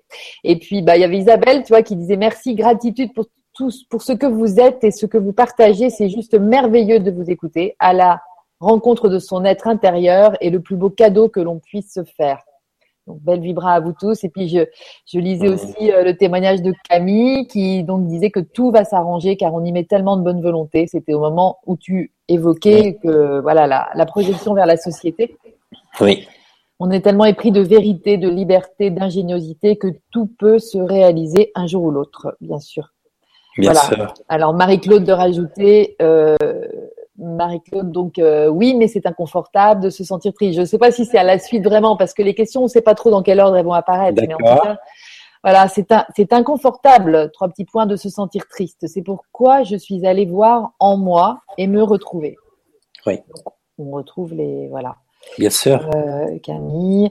Donc la Terre est une grande salle de, de classe de Justine qui nous dit ça, mais tout à fait. Ça confirme aussi tout ce que tu nous as, nous as évoqué. Et là, donc j'ai Daniel qui dit peut-on alors Daniel N. Peut-on essayer de jouer une note juste au milieu de la cacophonie ambiante ou est-ce peine perdue? Si on est seul à faire ce travail, cela devrait faire quand même bouger une équipe. Qu'en pensez-vous? Ah, mais bien sûr, et je crois que c'est, je crois pas, c'est ce que c'est ce qui existe déjà. Nous sommes euh, déjà nombreux à essayer de jouer le plus juste possible notre note au milieu du Capharnaüm, etc. Bon, ok, mais pour le moment nous la jouons. Et, euh, et il faut espérer que, en fait, ce qui va se passer, c'est qu'il va se créer des harmoniques. Parce que quand on fait de la musique, c'est ce qui se passe. À partir du moment où il y a des voix, de temps en temps, elles sont pas très accordées, mais à partir d'un certain moment, hop, il y, a, il y a un chant qui se crée et il y a une harmonique qui se crée. Moi, là où je fonde beaucoup d'espoir, c'est dans le quand j'ai entendu parler du syndrome du centième singe. Alors, pour mm. les personnes qui connaissent pas ça, j'étais, euh, je me souviens une fois, je faisais des, des, des courses dans un, dans un hypermarché et ça m'a complètement plombé le moral de voir les gens traîner leur caddie, plein de trucs, euh, voilà, en donnant des torgnoles à leurs gosses et, euh, et de me dire mais mon Dieu, mais ces, ces personnes, elles vont jamais s'inscrire dans un stage de développement personnel. Mais comment on va faire alors? Comment on va y arriver? Comment on va vivre Comment on va vivre? Mmh. Et euh, on va pas quand même faire des camps et les obliger à faire du développement personnel. ça serait productif. Et puis j'ai entendu parler de ce syndrome du centième singe. Ce sont des, euh, voilà, je le connais plus trop dans, dans, la précision, mais en gros, ce sont des scientifiques qui étudiaient une espèce de singe, une colonie de singes sur un archipel au Japon, des singes qui mangeaient des pommes de terre, qui déterraient les pommes de terre, qui les mangeaient pleines de terre. Tu m'entends là encore Oui, oui, très bien. Et toi? Mais ça vient de faire un petit bruit là, donc je pensais ah, d'accord. Et donc, euh, elle mangeait, ils mangeaient ses pommes de terre pleines de terre. Et puis un jour, ils ont vu une jeune femelle qui a commencé à aller nettoyer ses pommes de terre dans l'eau. Et tous les vieux singes étaient très dubitatifs autour en tirant la tête. Et tous les jeunes la suivaient. Et de hmm. jour en jour, il y avait de plus en plus de, de, de, de singes qui l'accompagnaient, qui nettoyaient ses pommes de terre. Et un jour, ils ont vu, ils ont appelé ça le centième singe, je sais pas si c'est exactement au bout de 100, 100 et à partir d'un certain nombre, du jour au lendemain, c'est toute la colonie qui est allée nettoyer ses pommes de terre et qui a adopté le comportement. Et ça. quelques semaines plus tard, ils ont vu qu'une autre colonie sur un autre archipel, donc deux colonies qui n'étaient pas en, en, contact direct entre elles, ah. du jour au lendemain sont allées nettoyer leurs pommes de terre. Et donc, wow. ce qu'on explique dans, dans, ces études sur les, ces neurosciences et les, c'est que à partir d'un seuil critique quand une espèce adopte un comportement différent, un mmh. nouveau comportement, à partir d'un seuil critique d'individus qui adoptent ce comportement, c'est toute l'espèce qui y a accès d'un seul coup. Dans l'invisible, là, à ce moment-là. Ah oui, dans l'invisible. Parce que c'est l'inconscient collectif et c'est un égrégore qui se crée. Donc, l'égrégore, c'est une, une, un champ morphique, c'est un, un espace d'énergie euh, où il y a quelque chose qui se passe. Donc euh, ça, ça donne beaucoup d'espoir, évidemment. Euh, ça m'a fait revoir complètement ma copie, de me dire, mais on ne doit pas tous faire un travail sur soi, en fait. Par contre, ceux qui en ont les moyens intellectuels, émotionnels, financiers, pour moi, ils ont le devoir de le faire. Parce qu'ils voilà. font pas que pour leur petite personne, ils le font aussi pour l'humanité, parce qu'ils contribuent à cet inconscient collectif, et c'est notre part de colibri, c'est de faire mmh. ça, pour que toute notre espèce ait à un moment donné accès à un autre comportement auquel nous, nous avons œuvré. Et nous n'avons pas à en retirer euh, des lauriers pour autant. On a juste fait notre boulot. C'est ça. Donc ça, ça me donne beaucoup d'espoir. Donc effectivement, jouons notre, notre note. N'attendons pas que les autres la jouent avant de jouer la nôtre. Ça. Nous pouvons déjà la jouer et les autres vont s'aligner. Hmm. Mais c'est un travail un peu de pionnier, de téméraire, de euh, qui dérange parce que ben on déséquilibre un équilibre. Donc on va déranger, on va vouloir nous remettre à notre place, comme on nous disait quand on était enfant. Hein. il est temps que je le remette à sa place. Mm-hmm. Euh, ben non, il y a, il y a il y a vraiment à entrer dans cet espace, euh, et c'est ça que je, dans, dans, dans, ce stage, euh, dans cette retraite que je vais faire en Autriche, euh, l'invitation, c'est de venir expérimenter l'insoumission heureuse. Mmh. C'est-à-dire, c'est d'entrer dans de l'insoumission. Il n'y a pas à se rebeller, il n'y a pas à râler sur les autres, il n'y a pas à militer. Tout, tout ça, c'est fini pour moi. Ça a été, et ça a été nécessaire, tu vois, le militantisme, les grandes causes. Aujourd'hui, on est au rendez-vous d'autre chose. Il faut s'installer non plus dans une énergie de combat, de réaction, de rébellion. Il faut s'installer dans une, dans une énergie d'être qui va être insoumise. Je n'accepte plus de faire quoi que ce soit qui n'a pas de sens pour moi. Et je ne me bats pas pour ça. Je ne me bats pas. Je suis planté en moi et c'est comme ça. Vous pouvez me le demander, mais je vous donnerai pas ce pouvoir. Et je hmm. comprends que vous ayez envie de ça. Ok. Et je vous entends. Et en même temps, je suis là où je suis et je ne bougerai pas. Tu vois, dans l'insoumission. Moi, j'ai élevé mes enfants à l'insoumission, c'est difficile. C'est-à-dire Tu es souvent appelé à l'école par la direction disant euh, on a un problème avec votre fils, il est, il est rebelle. Est-ce qu'il s'est battu? Non. Est-ce qu'il a été injurieux? Non. Qu'est-ce qu'il a fait? Ah ben il a fait ça. Hmm. Ah ben non, il n'a pas fait ça, il n'a pas voulu faire ça. Ok. C'est quoi que vous lui demandiez de faire? Ah ben je suis d'accord avec lui. Ça n'a pas de sens. je vais vous faire, je vais vous apprendre la différence entre l'insoumission et la rébellion. Il n'est pas rebelle, il n'est pas contre, il a juste dit non à quelque chose qui n'a pas de sens pour lui, et je l'approuve. Ouais. Tu vois Mais c'est dérangeant dans un système, ça. Parce que ça veut dire que ça, ça crée des êtres libres et des êtres libres, ce n'est pas ce que notre monde économique et, et, a besoin. Ouais, ouais, tu vois bah, oui, Parce qu'on est, on est, on est dans une société euh, qui est quand même beaucoup basée sur la peur. Parce que, une éducation qui est basée sur la peur et le mérite, parce que quand je fais peur à quelqu'un, j'en fais ce que je veux. Et ça, ça nourrit le monde économique, ça nourrit le monde d'esclaves et de tyrans. Et, toute l'éducation reste empreinte de ça. Dans l'éducation, on n'arrête pas de, de revoir les méthodes éducatives, de, de faire des réformes de méthodes éducatives, mais on n'a encore jamais touché à la spiritualité de l'enseignement. Clair. Qui reste empreinte de d'un rapport de pouvoir. Ouais, et de peur. Et de peur. Donc, on, si on veut contribuer, participer à un changement, on a à être ce changement. Ça. Tu vois, pour que le monde en soit transformé. On n'a pas changé le monde. En fait, le monde n'a pas besoin qu'on s'occupe de lui. C'est ça. Le monde, il a besoin qu'on s'occupe de nous. Comme ça, il ira mieux. Hmm. Le monde, il n'a pas besoin qu'on s'occupe de lui, mais arrêtez de vous occuper de changer le monde. oui, c'est ça. Non. Quand je vais être, c'est ça que je vais amener dans le monde et le monde va en être transformé. Et je ne peux pas faire plus que ça. Ça suffit. Mais à être, mais à faire totalement ça. Et il y a des personnes qui ont un chemin d'être ou une mission d'être qui est une petite chose. Il y en a qui ont des grandes choses à porter. Et il n'y a pas à dire c'est mieux, c'est moins bien. On a chacun notre part à faire. Parce que c'est un écosystème qui est là et, et, on a tous besoin les uns des autres pour, euh, pour créer ce maillage qui va faire cette trame qui va nous permettre de, de jouer la symphonie. C'est ça. Dans une symphonie, il y a des toutes petites notes parfois qui font toute la différence dans la texture de la symphonie. C'est pas nécessairement les grosses notes qui sont bien visibles. Tout est nécessaire. Il y a ceux qui écoutent la symphonie aussi. Et ceux qui écoutent aussi, bien mm. sûr. Mm. Génial. Donc, euh, Julie, euh, connaissance depuis la source. Euh, j'aimerais mieux. Alors ça, ça doit être des gens qui parlent entre eux parce que je ne comprends pas.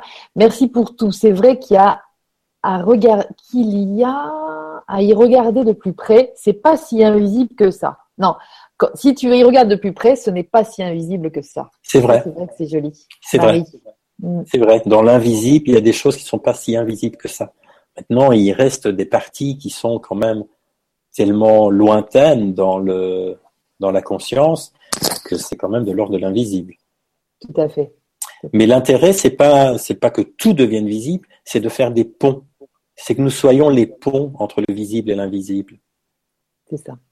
Et que nous permettions à l'invisible d'exister aussi dans, dans cette vie sur Terre. Voilà, de, le, d'en tenir compte en tout cas. D'en tenir compte, oui. Mm. Alors Annick euh, te dit génial la fable des singes, j'y crois à fond. Enseigner, c'est donner l'exemple.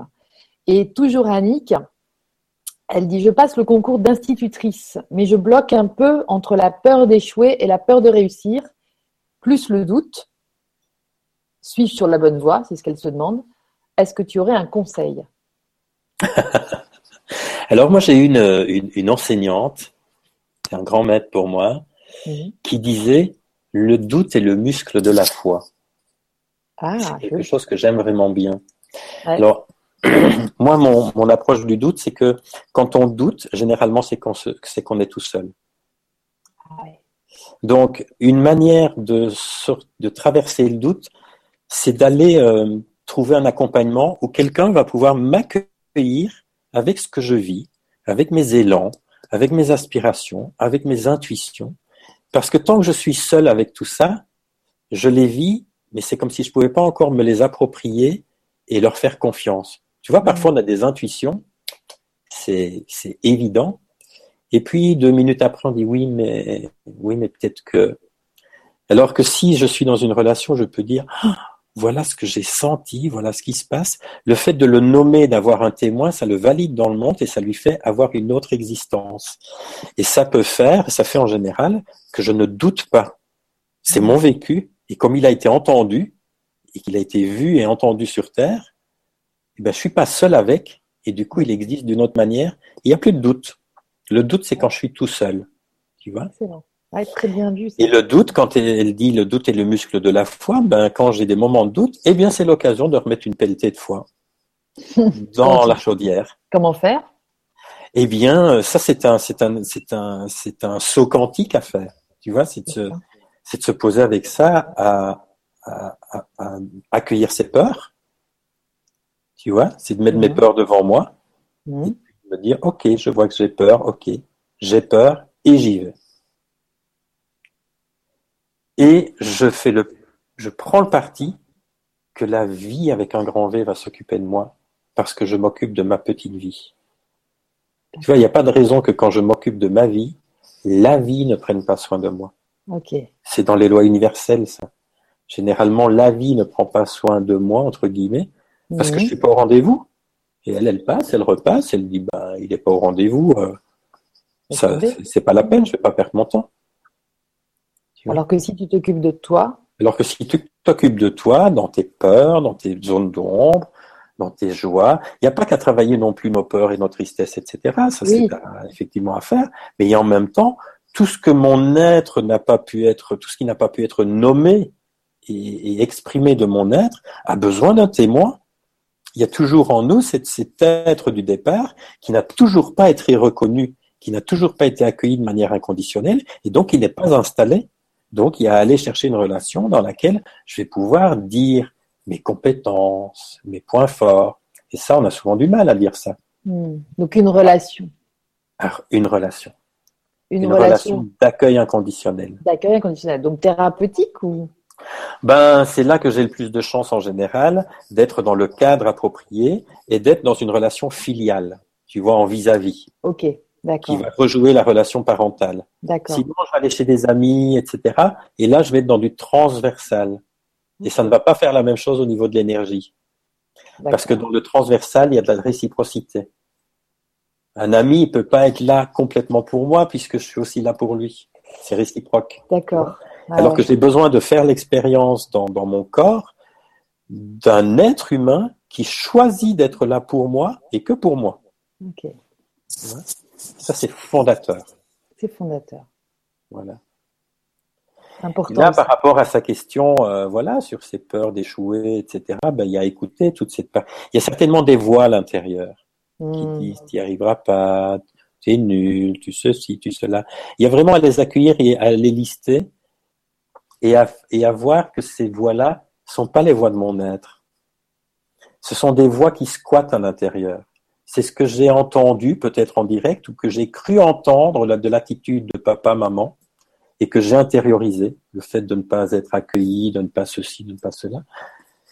L'enfant, il doit survivre. Donc, au, non-accueil, il doit trouver du sens, parce que ça n'a pas de sens de ne pas être accueilli. C'est ce qui était prévu par la nature. Donc, c'est un non-sens. Il faut que je survive à ça. Et le sens que je trouve, je peux pas accuser mes parents quand je suis enfant, puisque je les perdrai encore plus. Je retourne ça contre moi, inconsciemment, en développant dans, bah, il y a un truc qui cloche chez moi. Je suis pas à la hauteur. Je suis pas assez bien. Je suis pas ceci. Je suis pas aimable. Je suis pas, tu vois? Hmm. Je vais construire une croyance qui me permet de survivre et qui me permet de garder l'autre un minimum, en donnant le pouvoir à l'autre, et de le garder mais en développant une dévalorisation de soi. Et parfois, on a des croyances comme ça qui ne sont pas nos croyances, qui sont les croyances qu'on a dû développer, qu'on a dû prendre de l'extérieur pour survivre. Ouais, c'est ça. Et donc, il y a un travail à faire de les mettre à l'extérieur, déjà de les écrire, ça les met déjà à l'extérieur. Puis on peut faire des rituels après pour euh, les brûler, les voilà, ou rendre aux parents, hein, symboliquement. Il faut, faut jamais rien faire en direct avec ses parents. Hein. Moi, je suis adversaire ah oui, tu veux dire, des euh, thérapies qui disent je vais m'expliquer avec ma mère sur mes trucs d'enfance, etc. Ouais. Foutons-leur la paix, ils ont fait du mieux qu'ils pouvaient, et à l'âge qu'ils ont, on va pas encore en plus les emmerder avec nos trucs d'enfance. C'est clair. Par contre, on a le droit d'être entendu dans ce, que ça nous a fait vivre, et il y a des gens qui sont là pour nous entendre. Et on peut faire des rituels symboliques, etc., pour rendre aux parents ce qui nous appartient pas, et mmh. donc dégager de l'espace à l'intérieur et après, il va falloir remplir cet espace avec autre chose, hmm. avec de la bonne nourriture. De la bonne nourriture. Ah en, nourrissant mes besoins adéquatement. Hmm. Mais pour ça, il faut déjà identifier ses besoins. Alors voilà. Voilà. Tout commence là. Merci beaucoup pour cette, euh, cette réponse, Annick. Bon courage à toi. On est avec toi. Oui. oui. Monique euh, bah, tremble mais avance. Je pense que là, elle fait référence à, à ce que tu racontais, à ce que tu disais par rapport à Christiane qui traverse. donc voilà, c'est Sylvain Didlot qui est, un, qui, est, une personne qui intervient souvent sur le grand changement, qu'on aime beaucoup, qui, qui, le dit souvent a priori. Euh, donc un grand merci de Nathalie, avec trois points d'exclamation. Mhm. Annick, merci, c'est ce que j'ai fait. Alors, merci, c'est ce que je fais. J'ai un bon thérapeute. C'est Annick, tu vois, qui répond, justement. Mhm j'ai la foi et je pense être sur la bonne voie. J'entends bien ce que vous dites sur la survie. Voilà. Mm. Mais c'est vrai que c'est très, très. Euh, un architecte dessine bien, normalement. Enfin, en tout cas, c'est une qualité que je pense. Et franchement, tu, avec des mots, tu dessines très, très bien ces architectures qui nous gouvernent. Euh, je trouve. Mm. Euh, voilà, moi, j'ai envie de te renvoyer ça aussi. C'était super. Merci. Merci. Que et par rapport effectivement à ce qui tremble, effectivement, hein, c'est on a, ça fait peur. C'est normal que ça fasse peur. Faut pas avoir peur d'avoir peur. C'est normal. Hein. Parce que euh, ben voilà, il y a des mémoires qui se qui se ramènent, euh, qui sont difficiles et qui sont à traverser. Il faut se, ce qu'il faut développer, c'est de la bienveillance avec soi-même. C'est d'être bienveillant, c'est de se dire ben j'ai peur et j'ai le droit d'avoir peur. Mm-hmm. Et là je tremble et j'ai le droit de trembler. Et c'est ok de trembler. Voilà. Et c'est pas de, de, se dire ah je dois arrêter de trembler. C'est pas comme ça que ça s'arrête. C'est dans c'est en accueillant que ça se transforme. En accueillant. Ouais. Donc on, on, ne, on, ne, sort pas d'une histoire, on va se libérer de l'histoire en l'accueillant et en accueillant tout ce qui se passe. effectivement, ça fait peur et, et, et, quitter la survie, ça fait très peur puisqu'on a connu que ça et que c'était notre seule sécurité. Moi, j'aime bien utiliser l'image du, du, Bernard l'ermite qui est un, un, un gastéropode qui a ses tripes à l'air et donc il est très vulnérable. Et donc, il doit absolument se protéger, sinon il va pas survivre. Donc, le petit, le petit euh, Bernard l'ermite, il va squatter une coquille, et là, il est à l'abri, en sécurité, et donc il peut se reposer en paix. Il va commencer à grandir, et puis à un moment donné, il va cogner les parois. Ouais. S'il reste là, il va étouffer à petit feu, il va mourir. Ah. Lui, il se pose pas de question de dire j'y vais, j'y vais pas, oui mais ceci, cela. Il y va. Il va sortir le bout de son nez, il va repérer une coquille plus grande de l'autre côté, il va regarder à droite, il va regarder à gauche, et puis il va y aller. Il va traverser, mais à poil. Hmm. en traversant à poil, il est hyper vulnérable. Et effectivement, il y a 2% de risque qu'il se fasse choper à ce moment-là. Mais il a pris des précautions, il a regardé. Et puis, il y a un risque qui est réel. mais ce n'est qu'un risque de 2%. Par contre, il y a un risque de 100% de mourir s'il ne traverse pas. Ah ouais, ok. Et nous, dans nos vies, c'est la même chose. Parfois, on est, on est dans sa survie, ça va bien, et puis on commence à être étriqué dans nos vies. Et on commence à étouffer, à mourir à petit feu, on dit, ah, je voudrais autre chose, je voudrais changer, mais mm. j'ai peur. Mm. Et effectivement, il y a la peur du changement, il y a la peur de la traversée, de se retrouver en vulnérabilité. Et c'est pour ça qu'il ne faut pas prendre de risques. Tu vois, le Bernard l'ermite, il sort pas de sa, copie, de sa coquille en disant, là, je commence à étouffer, là, je sors, et puis de se dire, bon, je vais aller où? Non. Il a repéré quelque chose. Donc, il ne faut pas non plus euh, tout balancer de son ancienne vie. On va se retrouver dans le vide, ça va être encore plus dangereux. Il faut mm. préparer sa transition. Il faut voir, tiens, j'aimerais aller vers ça, et quel est le chemin que je vais faire pour y aller? Tarzan dans la jungle, il n'a jamais lâché une liane tant qu'il n'en avait pas repéré une autre. Mais il y a le moment, effectivement, où il doit en lâcher une pour aller attraper l'autre. Il y a le moment que Christian Bobin appelle le passage de la main vide. Il dit, trois mots nous donnent la fièvre, trois mots, nous clouent au lit, changer de vie. Cela, c'est le but, il est simple, mais le chemin qui mène au but, on ne le voit pas. La maladie, c'est l'approche d'une santé plus haute que la santé ordinaire. On voudrait bien d'une vie nouvelle, mais sans perdre la vie ancienne.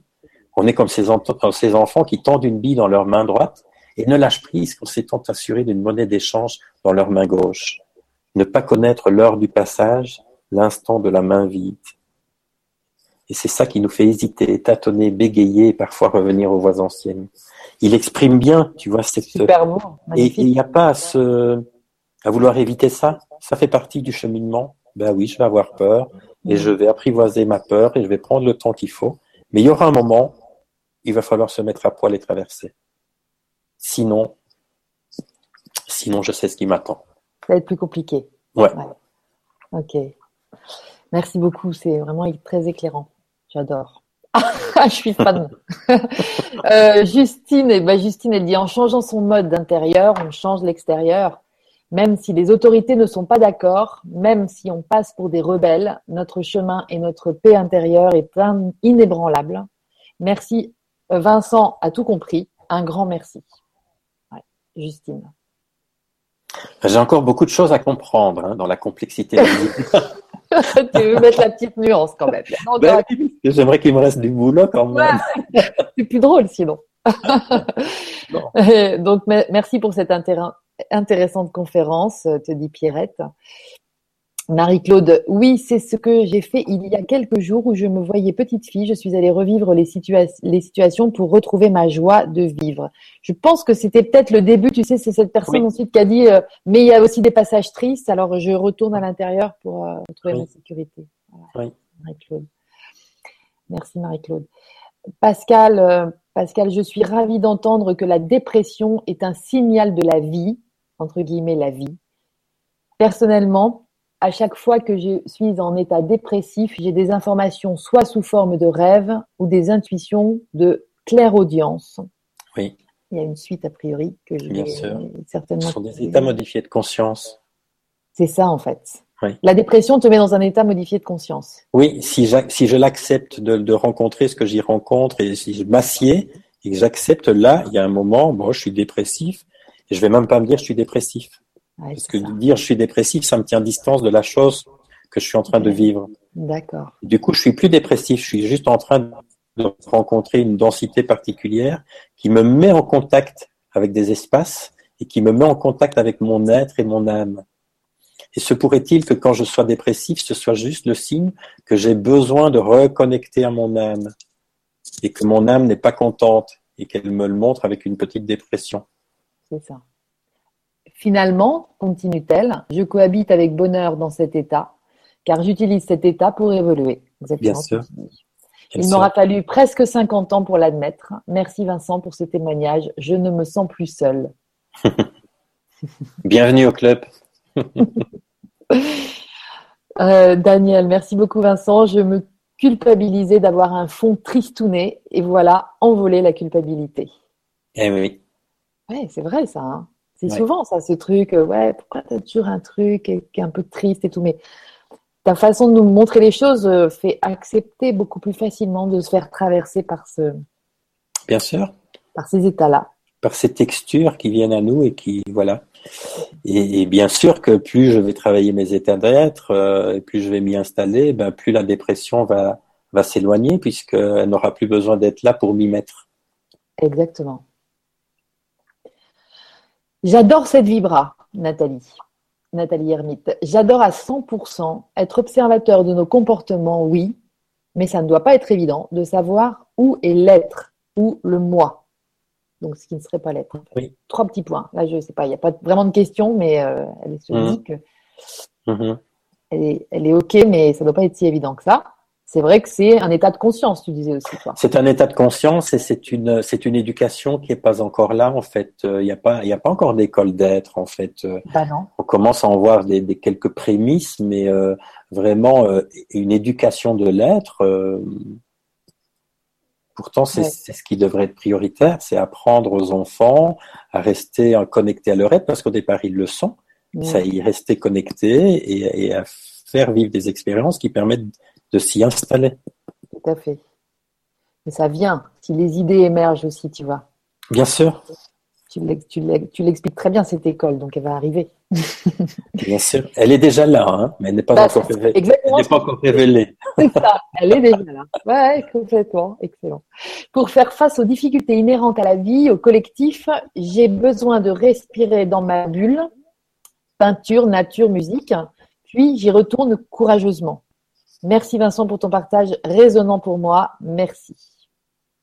C'est Marianne Cara qui te dit ça. Merci Vincent pour votre sagesse bienveillante, Annick. Et puis là, on a Yves qui demande euh, bonsoir. Comment structurer et donner vie à cette mise en place organisationnelle multisectorielle, cette synergie de talents coopératifs? Là, c'est au tout début que Yves il a posé cette question-là. C'était au moment où tu décrivais justement euh, on va dire, toutes les facettes de, ta, de tes activités. Donc, à la fois, la côté architecte. Donc, je pense que c'est ça, fait référence à ça. Tu vois, cette synergie de talents coopératifs, France, internationale, ce nouveau paradigme de conscience, quelles étapes, step by step, jusqu'à l'achèvement? Waouh, Yves, quand même, c'est beaucoup. Il en veut. Il en veut. eh ben, c'est pas à pas. C'est pas à pas. Moi, je, crois que le, le, la priorité, c'est la confiance, c'est de faire confiance que, que si on laisse une place à côté de nous pour la vie, la vie va aussi s'occuper de ça, elle va faire son boulot. Mm. Nous n'avons pas tout en main. C'est vraiment d'accepter, et ça c'est déjà dit dans un grand bouquin de sagesse qui s'appelle la Bible, euh, aide-toi et le ciel t'aidera.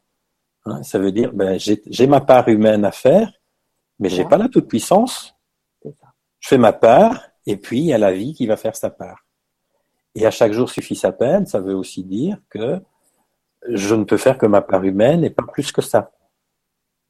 Donc c'est de laisser de la place, c'est ça qu'on ne fait pas assez, c'est laisser de la place dans nos espaces, dans nos organisations, dans nos réunions pour la vie, pour qu'elle ait aussi son mot à dire et elle va s'occuper des choses. C'est elle le grand chef d'orchestre. La vie. Nous, on a juste à dire oui et à expérimenter. Donc, euh, j'entends bien dans ces questions, enfin si c'est la question qu'il a vraiment voulu poser, c'est qu'on cherche parfois des méthodes, c'est comment faire. Et là, on est encore dans une part de nous qui cherchons une solution, d'être rassurés, comment on va y arriver. Mais comment on va y arriver C'est en l'expérimentant. Hmm. En l'expérimentant, c'est comme ça que l'enfant euh, évolue qui, devrait normalement continuer à évoluer, c'est en essayant. Il fait des trucs, il le fait jusqu'au moment où, tiens, ça donne un résultat qui le satisfait. Ok. Donc, il a, il a précisé, alors il y a eu plusieurs choses décrites par Yves, donc je ne sais pas dans quel ordre, mais en fait là, il y a, apparaît donc euh, pourquoi le mot innovation ne vous convient pas A priori, euh, peut-être tu as dit ça au début, je sais plus. Oui, pas parce que je disais l'innovation et la création, etc. On, l'innovation, ça veut dire qu'on crée du neuf. Ah oui, c'est ça. Et, moi, ça me pose un petit peu problème parce que nos égaux en général, ils sont friands de ça, de dire ah, j'ai innové. Ah tu te rends compte, j'ai inventé un truc qui n'existait pas. Ça. Mais pour qui je me prends là? Ça existait, Coco? Ça existait? C'est juste que ça n'était pas encore révélé au monde. Et toi, on t'a juste donné les moyens de le révéler. Et en plus, tu vas le garder pour toi? Non, mais c'est quoi ce truc? D'accord. c'est dans ce sens-là qu'on ne va pas innover. On va pas innover, on va, on va ouvrir de l'espace hmm. pour que se révèle ce qui n'a pas encore pu être révélé. Alors que généralement, jusque-là, on n'ouvre pas l'espace. On fait avec ce qui est qu'on bricole. Voilà, on voit ça avec le politique, par exemple. Hein. le politique, on, réforme ça, puis ça, puis on prend toujours la même chose, qu'on triture dans tous les sens. À un moment donné, il faut laisser ce truc-là là et ouvrir un espace pour qu'il y ait autre chose qui, qui, qui advienne. Voilà, c'est ça.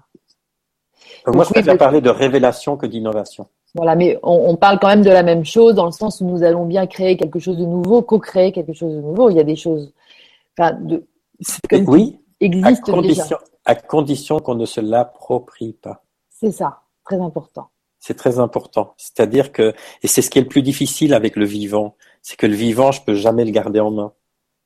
Hmm. Dès que je veux le répéter, le, le, le, le dupliquer, la vie s'emmerde. Elle n'aime pas ça. Elle n'aime pas être dupliquée. Elle n'aime pas être euh, retenue à un endroit. Elle, elle a tout le temps besoin d'être en mouvement c'est ce qui est difficile dans, dans, dans l'être, c'est d'accepter l'impermanence. Parce que tant qu'on n'est pas installé en sécurité intérieure, dans un espace de profonde sécurité intérieure, je vais avoir besoin de me rassurer par toutes les façons. Et une façon, c'est de dire, ah, oh, ce truc-là, c'est génial. Comment on va faire? Attends, on va le conceptualiser. Et c'est là où on ne peut plus, aujourd'hui, faut, je crois qu'il faut arrêter de créer des méthodes il faut créer des, des process. C'est-à-dire, c'est un processus, ce sont des processus à vivre qui sont à faire et non pas des méthodes à appliquer. D'accord. Tu vois, c'est pas des, des, méthodes avec du contenu, etc. Ouais, c'est pas des concepts, c'est pas vraiment des. C'est fini, ça. Ce, temps-là, il est fini. Ok, ça, je suis d'accord. Si on veut vraiment innover, ouais, c'est ça. Il faut vraiment passer à autre chose. Hmm. Donc voilà, il parlait de de la médecine, de la physique quantique, des ondes scalaires, des puissances créatives de l'esprit, du nouveau paradigme, des spiritualités au, cœur de tout. Mais vous, vous dites la même chose en fait, enfin je trouve. Eh oui, bien sûr, bien sûr. Hmm. C'est toutes des, c'est toutes des portes d'entrée. Voilà, c'est ça. Exactement. Donc, euh, il y a ce côté effectivement multi-créateur, euh, multi-domaine. Tu vois, c'est euh, pour terminer avec Yves parce qu'il a été, il a écrit beaucoup de choses. Également facilitateur et co-créateur multi-domaine, artistique, technologique, sociétal. On sent que c'est quelqu'un un peu comme les philosophes en Grèce. Qui étaient des mathématiciens, des, enfin voilà. Mais je pense que ça, c'est en train de revenir aussi. Oui, c'est ce qu'on appelle aujourd'hui les slashers. Oui, exact. les gens qui font ça, slash ça, slash ça. C'est ça, c'est ça, c'est ça. C'est pas des gens euh, effectivement euh, carriéristes euh, unis profession. C'est ben non, j'ai plusieurs facettes et j'ai cette facette-là à tel endroit, cette facette-là à tel endroit. Mm, mm. C'est d'accepter ça, mais d'accepter aussi que je peux pas tout faire en même temps partout. Voilà, c'est ça. C'est d'accepter parce que ça, alors on reste dans la toute puissance de l'enfant qui veut tout veut tout à la fois. Il faut accepter que je peux être dans l'incarnation, je peux être qu'à un an. Si je suis en train de faire de l'archi, euh, je suis pas en train de faire de l'archi et en même temps de l'accompagnement. Non. Sinon, je suis engagé nulle part. L'incarnation demande l'engagement et l'engagement fait que je fais une chose après l'autre. Et donc, c'est là où je suis slasher. Ça m'empêche pas d'en faire plusieurs.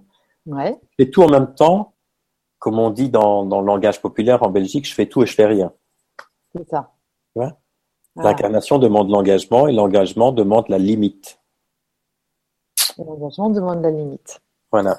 Mais en fait, euh, j'ai l'impression justement, en fait, pour terminer avec Yves, mais que lui, euh, il dit euh, quand, comment impacter dès maintenant, ensemble, concrètement, ce nouveau monde. Trait d'union, enfin blogspot, je sais pas, .fr. En fait, il voudrait tout relier comme ça. Euh, est-ce que toi, tu vois quelque chose euh, qui doit être organisé de l'extérieur? Ou est-ce que tu penses que lui, de s'accepter comme ça en multi, euh, en slasher, par exemple, c'est, c'est quelque chose qui pourrait suffire à, à ce que les connexions se fassent peut-être plus facilement parce qu'on sent que ça n'a pas l'air d'être encore le cas? Alors, je crois qu'il y, a différentes choses là-dedans. D'abord, ce que, ce que, le conseil que j'aurais envie de donner, alors que j'aime pas trop donner des conseils, mais c'est je, comment impacter le monde? C'est déjà de se, se mettre dans l'idée dans, dans, de se dire, c'est quoi mon intention de vouloir impacter le monde? Tu vois, d'abord de vérifier chez moi, qu'est-ce que ça dit de moi, ça? Et d'aller vérifier, est-ce que c'est vraiment au service du monde ou bien est-ce que c'est encore une partie de moi qui cherche à qui cherche quelque chose pour moi, pour mon ego là-dedans? Déjà d'être ça, j'ai déjà fait une grande part. Si je nettoie ça. Parce qu'alors, ce que je vais offrir dans mon action sera déblayé de ce que j'essaye de rabibocher de mon histoire, et ça sera déjà ça en moins qui pesera sur l'humanité. Okay. Mhm. Comme disait Rabbi Charter, il a beaucoup fait pour le monde, celui qui n'y laisse aucune trace de ses blessures, de ses souffrances et de ses ressentiments. C'est vrai qu'on a s'occupé de ça pour voilà. Alors ça c'est déjà une chose. D'autre part, on a tous des structures différentes. Tu vois, il y a des gens qui ont des structures d'être de leaders, d'entrepreneurs, et donc ils vont entreprendre, ils vont dans l'action, dans les projets, etc. Il y a d'autres qui ont des, structures d'aide de service. Et il n'y en a pas une qui est mieux que l'autre. Et c'est des gens qui ne seront jamais entrepreneurs, mais qui vont avoir une capacité magnifique de se mettre au service des leaders. Et les leaders sans, les, sans ceux qui sont dans le service ne sont rien. On a besoin de tout. Tu vois D'abord, donc c'est d'être déjà dans la clarté, mais c'est de se connaître. C'est quoi moi ma, ma structure d'être C'est quoi mon Est-ce que je suis plutôt un leader? Est-ce que je suis plutôt euh, voilà Moi, tu vois, je suis pas vraiment bien que j'ai toujours été euh, indépendant. J'ai été trois mois salarié dans ma vie, mais c'est pas vraiment ma voilà. Tasse de thé. C'est pas le truc euh, le plus important. Non, tu vois, moi j'ai plutôt une, comme disait mon éthiopathe l'autre jour, vous, vous êtes un ébranleur. Ah. Là, je sens que c'est plus ça, moi, que j'ai à faire. Ce que je fais là, j'amène, voilà, ma vision, mes explorations, je témoigne de ça pour créer du, voilà, que, que, que des gens puissent vibrer. Et de là, ils vont en faire quelque chose. Et il y en a peut-être qui vont lancer des projets, qui vont lancer un, un, un, spot, un rassemblement. Voilà. Pourquoi pas? Pourquoi pas? Comment c'est de lancer les choses? Commencer. Il y a, il y a, un principe qui est le principe que Stéphane euh, utilise souvent. Il dit euh, le principe du, des 4 P, le plus petit pas possible. Tu vois? Quel est le plus petit pas possible? Voilà, on a envie de, de, de, de, participer à un autre monde. Quel est le plus petit pas possible que je peux faire, moi? Et peut-être que moi, le plus petit pas, c'est de lancer un mouvement qui va devenir quelque chose de grand. Mmh. Peut-être que mon pas à moi, c'est de, chercher s'il y a des mouvements existants pour aller m'y raccrocher. D'accord. Je ne crois pas qu'il y ait un truc euh, qui, qui puisse être dit, euh, c'est ça qu'il faut faire. Ok. Mmh. Je crois qu'on a, on, on, a à venir, quoi, à venir les uns vers les autres. Si on pouvait créer déjà de la connexion entre nous, de la vraie rencontre, et faire confiance que dans cette connexion, dans ces connexions qu'on va faire les uns avec les autres, la vie va s'y engouffrer et va, ils vont venir des intuitions. Tu vois, des étincelles, des trucs. Ah, dans la rencontre, clac Ah, mais si on faisait ça Et voilà, c'est comme ça que naissent les choses. C'est du Big Bang, quoi.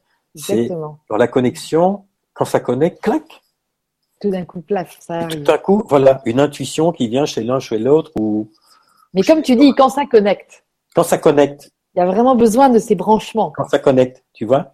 Et c'est là où c'est prioritaire de faire de la connexion parce qu'autrement, je vais faire des mouvements, je vais mettre des gens ensemble. Et là, je le vois. J'ai un, exemple très clair en tête pour le moment d'un mouvement qui, qui, qui, qui grossit, mais où il y a des litiges, des conflits, des trucs compliqués, où moi, j'ai juste pas envie d'y mettre les pieds parce que c'est une énergie lourde, parce qu'on n'a pas fait la connexion au départ. On est directement parti en projet.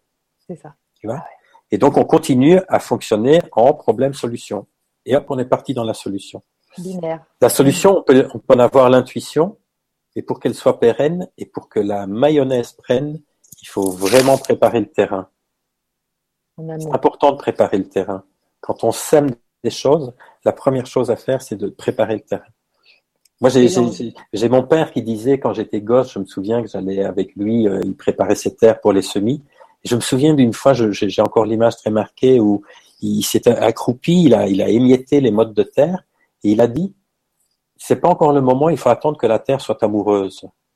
Amoureuse. C'est-à-dire il fallait attendre que le soleil ait encore réchauffé la terre avant de semer pour oh. qu'alors avec l'humidité et la chaleur, voilà, ça germe bien.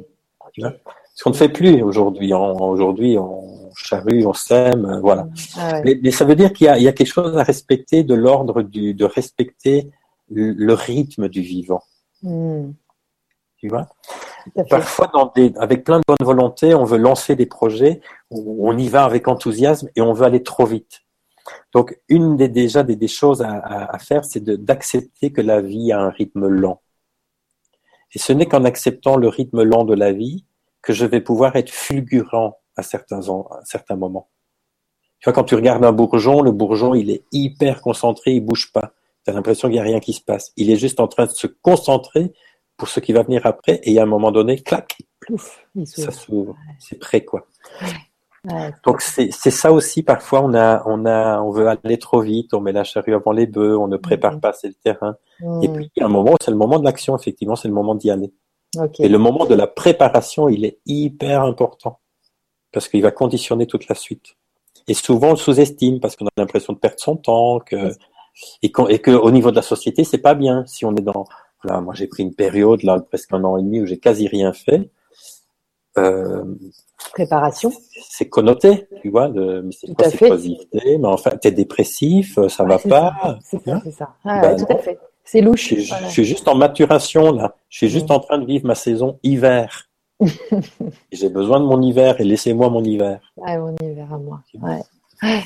Et, et est-ce que tu penses qu'une préparation, comme tu l'as décrit déjà, un petit peu difficilement acceptable a priori euh, pour une personne, est-ce qu'elle est entendable? Par exemple, euh, enfin, je sais pas de quoi tu parlais comme mouvement actuel, mais je pense qu'on a tous pensé à, à, des choses qui se passent à Paris en ce moment. Et, et est-ce que c'est possible de préparer au niveau d'un collectif un tel mouvement, un tel. Euh, ben, elle se prépare en partie, tu vois. Si, si on prend Nuit debout, par exemple, je crois que là, ça, c'est ce qui est important pour moi dans Nuit debout, c'est qu'il y ait de l'expression et c'est qu'il y ait des gens qui puissent avoir accès à la parole, à dire ce qu'ils vivent, et qu'il y ait des gens pour les entendre.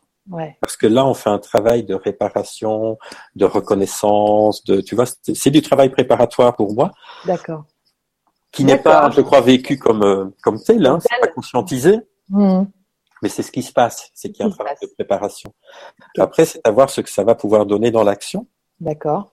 Mais ce travail-là, il, il aura déjà, voilà, il y a déjà quelque chose de ce Il y a déjà quelque chose. Ouais, super. Qui pour moi est important. Mmh, tout à fait.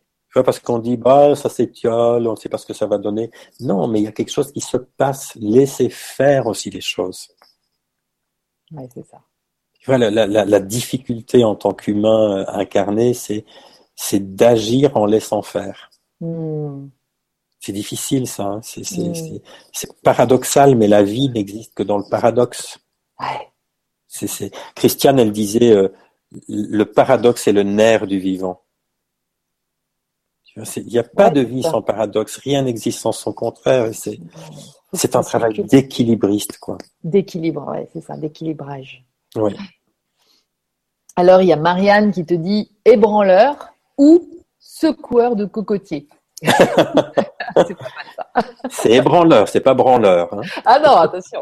Ébranleur. Il Faut pas qu'il y ait de coupure sur Internet. Alors, euh, Yves, te, merci Lydie et Vincent. Donc il écrit ça avec des mmh. numéros. En tout cas, mmh. voilà, il a eu ses réponses. C'est l'habitude parce que quand j'étais enfant, on m'appelait souvent 120. Ah, tu vois Ah oui, c'est ça. ça va, t'as connecté tout de suite. je n'ai pas tout à fait compris au début. Je me suis dit, 20 sur 100 Alors, Alors, Annick, la dépression est l'occasion de traverser l'ombre avec courage et nous permet de renaître tel un phénix. La longueur du chemin fait partie de l'épreuve. Gardez, gardez confiance en vous et en la vie et vous retomberez sur vos pattes. Courage à tous. Plus il y a d'ombre, plus ça veut dire que la lumière est forte. Hmm. exact, c'est vrai. Plus elle est épaisse. Hmm. Chloé Le Gall, bonsoir. Merci pour cette belle vibra. Je vis avec mes parents qui sont très contrôlants sur ma vie, mes actions et ne me permettent pas de faire mes propres expériences. Je le vis mal. Quels conseils pouvez-vous me donner? L'équité, c'est un peu radical. Hein. L'équité, partir. L'équité surtout intérieurement, c'est se séparer mais intérieurement, c'est-à-dire qu'il y a des liens affectifs qui sont à couper parce que ce sont des liens qui sont aliénants. Partir du moment où ils sont contrôlants, ça veut dire que ce sont des parents, ce sont des parents abuseurs, et je suis pas en train de dire du mal de ces personnes, parce que ces personnes sont juste en train de, de nourrir leurs besoins de sécurité avec cette stratégie-là, en, en contrôlant leur enfant, ils font du mieux qu'ils peuvent. Mais c'est préjudiciable pour, préjudiciable pour l'enfant. Il arrive un moment où l'enfant n'est plus euh, obligé de se soumettre à ça et où il y a, il y a des, des, des, il y a des choses à faire énergétiquement hein, pour couper les liens affectifs euh, qui sont toxiques. Et puis après, il y a tout doucement des choses à mettre en place, de, de, de, de surtout dans des postures intérieures. Quoi, de... Oui. Il n'y a rien à faire. Il faut accepter que si je veux vivre ma vie, il faut que j'accepte d'être infidèle à mon histoire et à mes parents. Et qu'à un moment donné, je leur sois infidèle pour aller en chercher d'autres qui vont m'apporter ce que n'arrivent pas à m'apporter. Hmm. Sinon, je vais leur en vouloir. Hmm. Et si je ne fais pas ça, je ne pourrai jamais aimer vraiment mes parents. Soit je vais les détester ou les adorer, mais je ne vais pas pouvoir les aimer hmm. en tant que les personnes qu'ils sont. C'est en allant chercher ça ailleurs que je vais. Donc, s'il y a un conseil à donner, c'est d'essayer de trouver un espace d'accompagnement où je vais pouvoir peu à peu recevoir ce qui va me donner les moyens de ne plus avoir besoin de me laisser dominer. Hein? Il y a déjà à voir aussi que, tiens, si je, si je reste sous le contrôle de mes parents, c'est que je nourris des besoins, moi, chez moi. Ce sont probablement des besoins de sécurité affective. Quand j'identifie ces besoins, c'est de voir comment je peux commencer à nourrir ces besoins autrement qu'avec cette stratégie-là qui est toxique. C'est ça, d'accord. Repérer ces besoins. Oui. Merci Vincent. Ouais. Merci Chloé. Pour ton témoignage aussi, parce que intéressant. Bien sûr. Personne qui est dans le nez dans le guidon. euh, Annick, bah, vous m'avez donné la solution, préparer le terrain. C'est la conclusion que j'avais déjà trouvée moi-même et c'est une belle synchronicité parce qu'a priori, mhm. elle était dans, dans, le move. Alors merci. Mhm. Le phénix doit s'envoler quand il se sent prêt, bien prêt. Voilà. Voilà. C'est là. Et euh, Françoise, bonsoir. Quand nous mettons tout en œuvre pour construire quelque chose de bien et que malgré tout ça, ne fonctionne pas, cela veut dire que nous ne sommes pas constructeurs, terrain bien préparé, tout bien pensé dans les moindres détails. Ben, Peut-être que tu m'entends là? Oui, oui, je t'entends. Peut-être qu'il y a à revoir, euh, c'est quoi mon intention, dans, si c'est un projet par exemple qui a été préparé, c'est quoi mon intention? Est-ce que j'ai revérifié mon intention, moi, avec ce projet? Qu'est-ce que je veux à travers ça? Qu'est-ce que je cherche à travers ça?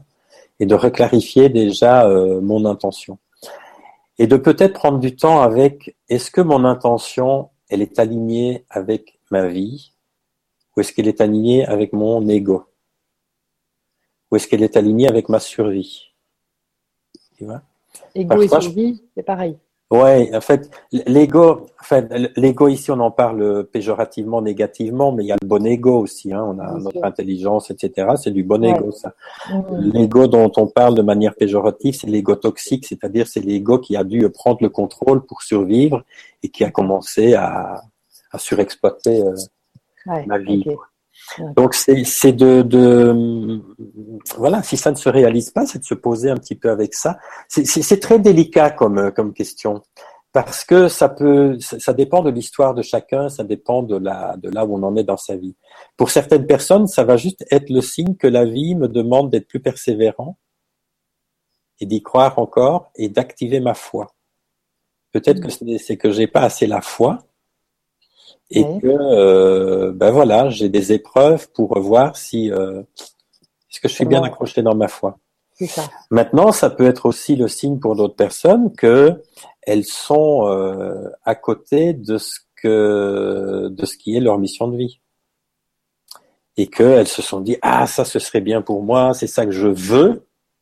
Mais mon ego. est-ce que c'est ça que la vie a prévu pour moi?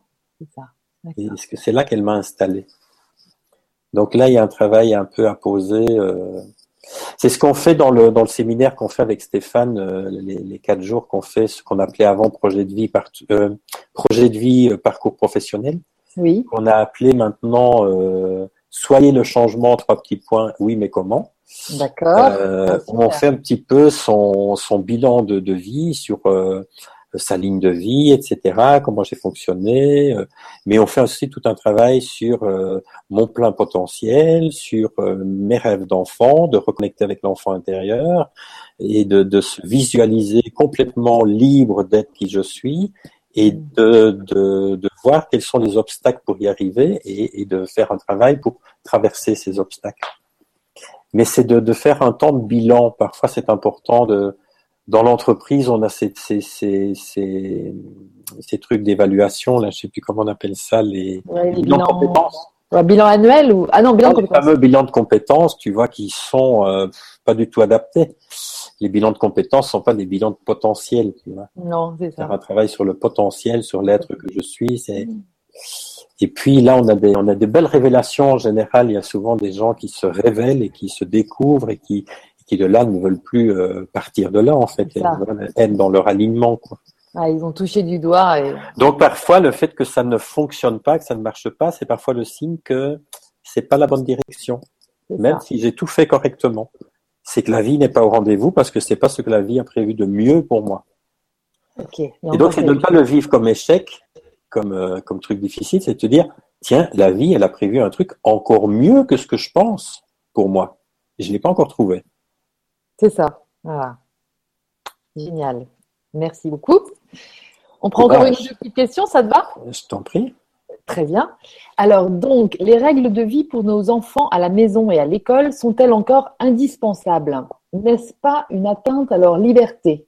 Te demande Isabelle. Alors, oui et non. Euh, oui, quand ce sont des règles dénuées de sens et qui sont des règlements euh, arbitraires décidés par une partie et qui prend le pouvoir sur l'autre, effectivement. Non, euh, dans le sens où l'enfant il a besoin d'être accompagné pour s'incarner. Et dans l'incarnation, il a à apprendre à d'abord à rentrer dans un corps et puis dans une société où sa liberté, à la limite, là où commence la liberté de l'autre. Mm. Et donc, il y a quand même euh, l'expérimentation et le laboratoire en famille d'une micro-société qui va être euh, déterminante pour sa vie dans le collectif par la suite, et où il va falloir lui apprendre euh, qu'il y a des choses à mettre en place pour pouvoir bien vivre ensemble et surtout pour pouvoir continuer à être ensemble. Et que être ensemble, et d'abord être soi, c'est pas faire tout ce que je veux. Tu vois, être libre, c'est pas faire tout ce que je veux. C'est ça. Parce que ça, c'est risquer de rester dans la toute puissance de l'enfant, qui finalement ne va s'engager nulle part parce qu'il renonce à rien. Hmm. J'ai à faire faire l'expérience à l'enfant de la frustration. C'est un peu terrible, hein, mais euh, il faut accepter que dans les lois euh, du vivant, il a été prévu que le parent, c'est le bourreau de service de son enfant. Il faut accepter ça, parce que les parents euh, qui n'acceptent pas ça, alors bourreau de service, je suis pas en train de dire qu'il faut le torturer volontairement, tu vois, mais il faut accepter qu'on a le rôle de celui qui va frustrer l'enfant, parce que Je pense que nous avons affaire à la petite coupure euh, de chaque heure, parce que Vincent, on ne t'entend plus et tu ne bouges plus. Donc, voilà. Je réapparais du coup à l'image. Et euh, effectivement, c'était passionnant de voir euh, l'histoire de, du bourreau de service que nous sommes avec nos enfants. Si on les force un petit peu à faire des choses pour se rapprocher d'eux-mêmes. Le voilà, Vincent. Ça y est, maintenant, on est devenus des pros de la reconnexion. N'est-ce pas?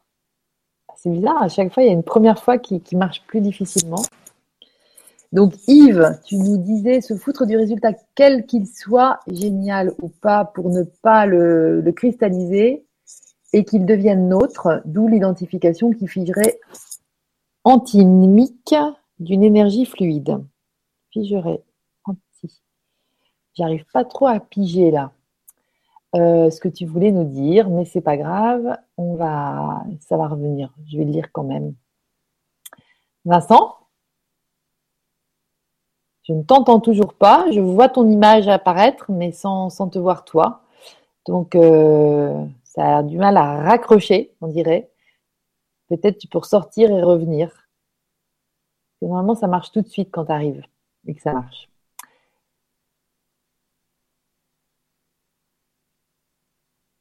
En tout cas, merci pour toutes vos interventions, vos questions, vos partages, parce que c'est vraiment euh, très dense. C'est vrai que ce soir, c'est une, une aventure, euh, une aventure assez euh, exceptionnelle avec, avec Vincent, qui a une vision très globale, je trouve, de la, de la vie et aussi du fonctionnement humain.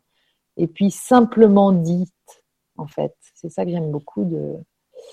C'est très simplement évoqué et du coup, c'est très accessible à tous c'est quand même pratique qu'on puisse tous utiliser ce bel outil qu'est la psychologie et que nous avons tous à portée de main ou de conscience, en tout cas.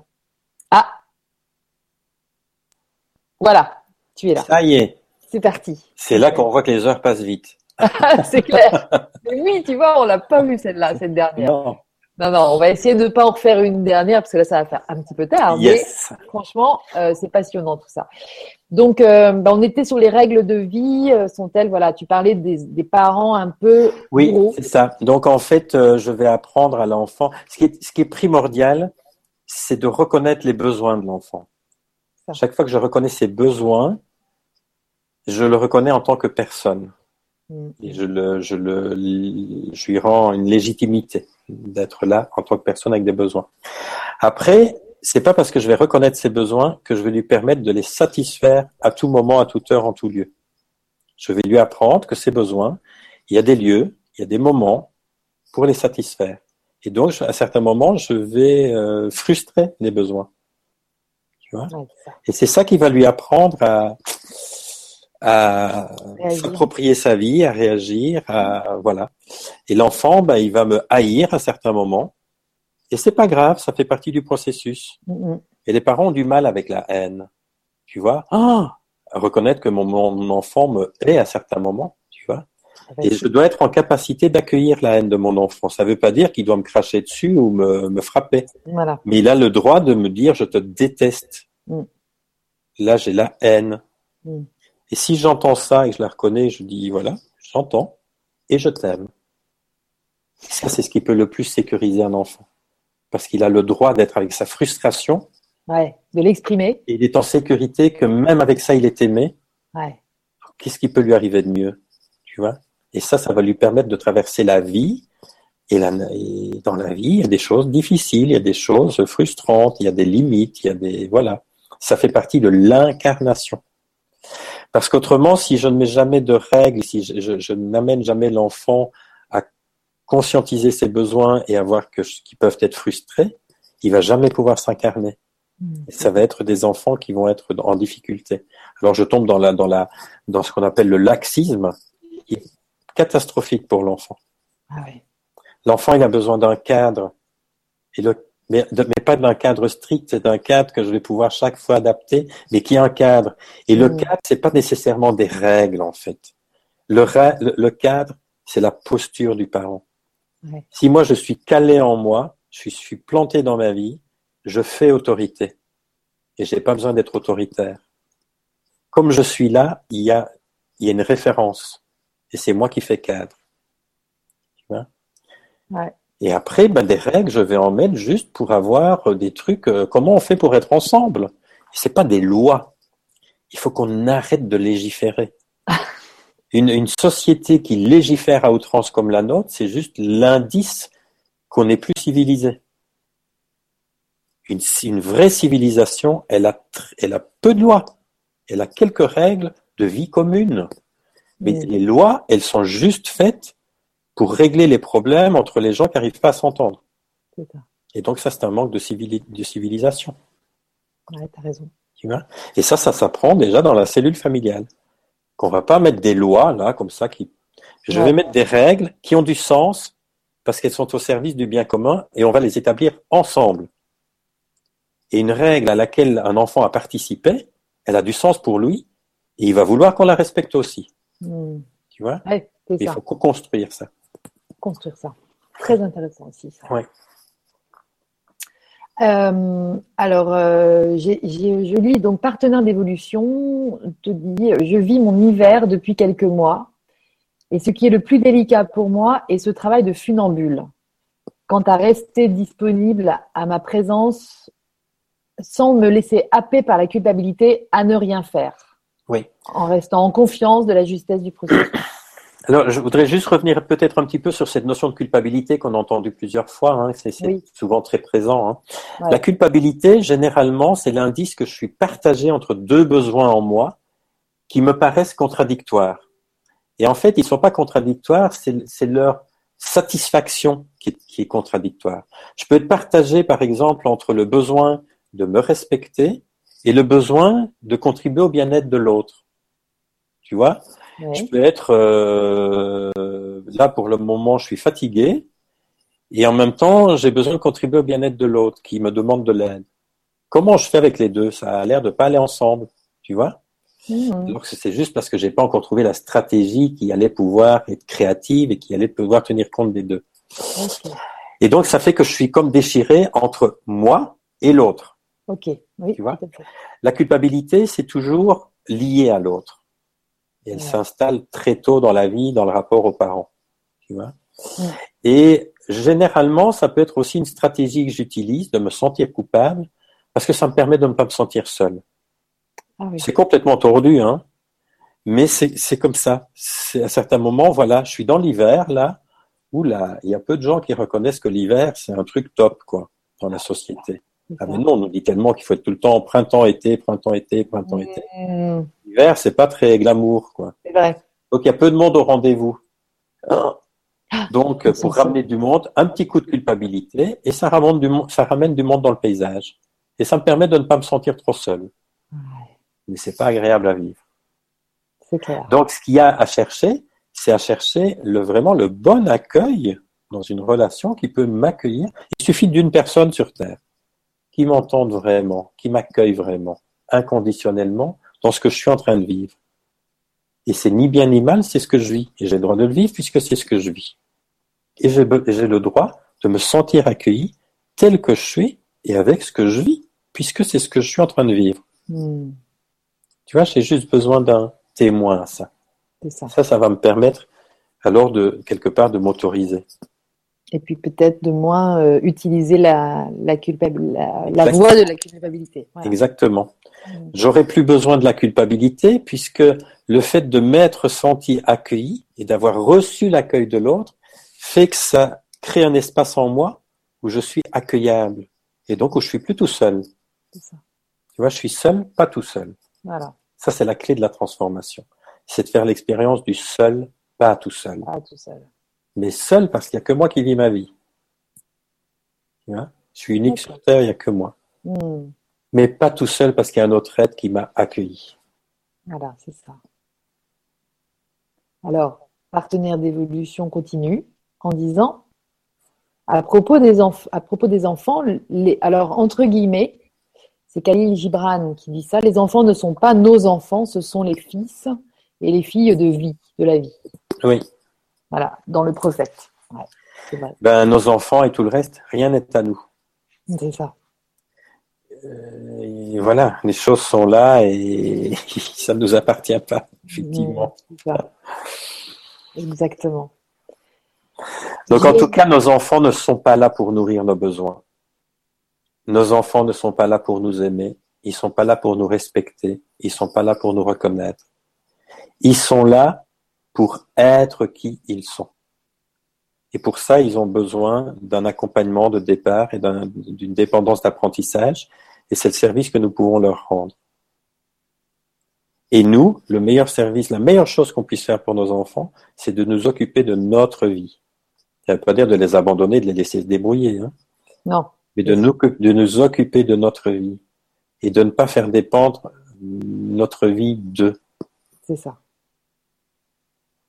Merci Vincent. Alors, j'ai envie de te poser une dernière question que Nathalie, qu'elle est toute courte, donc euh, te pose, Nathalie Hermite. Donc, dans le quotidien, qu'est-ce qu'on fait pour avancer, pour être? On s'arrête.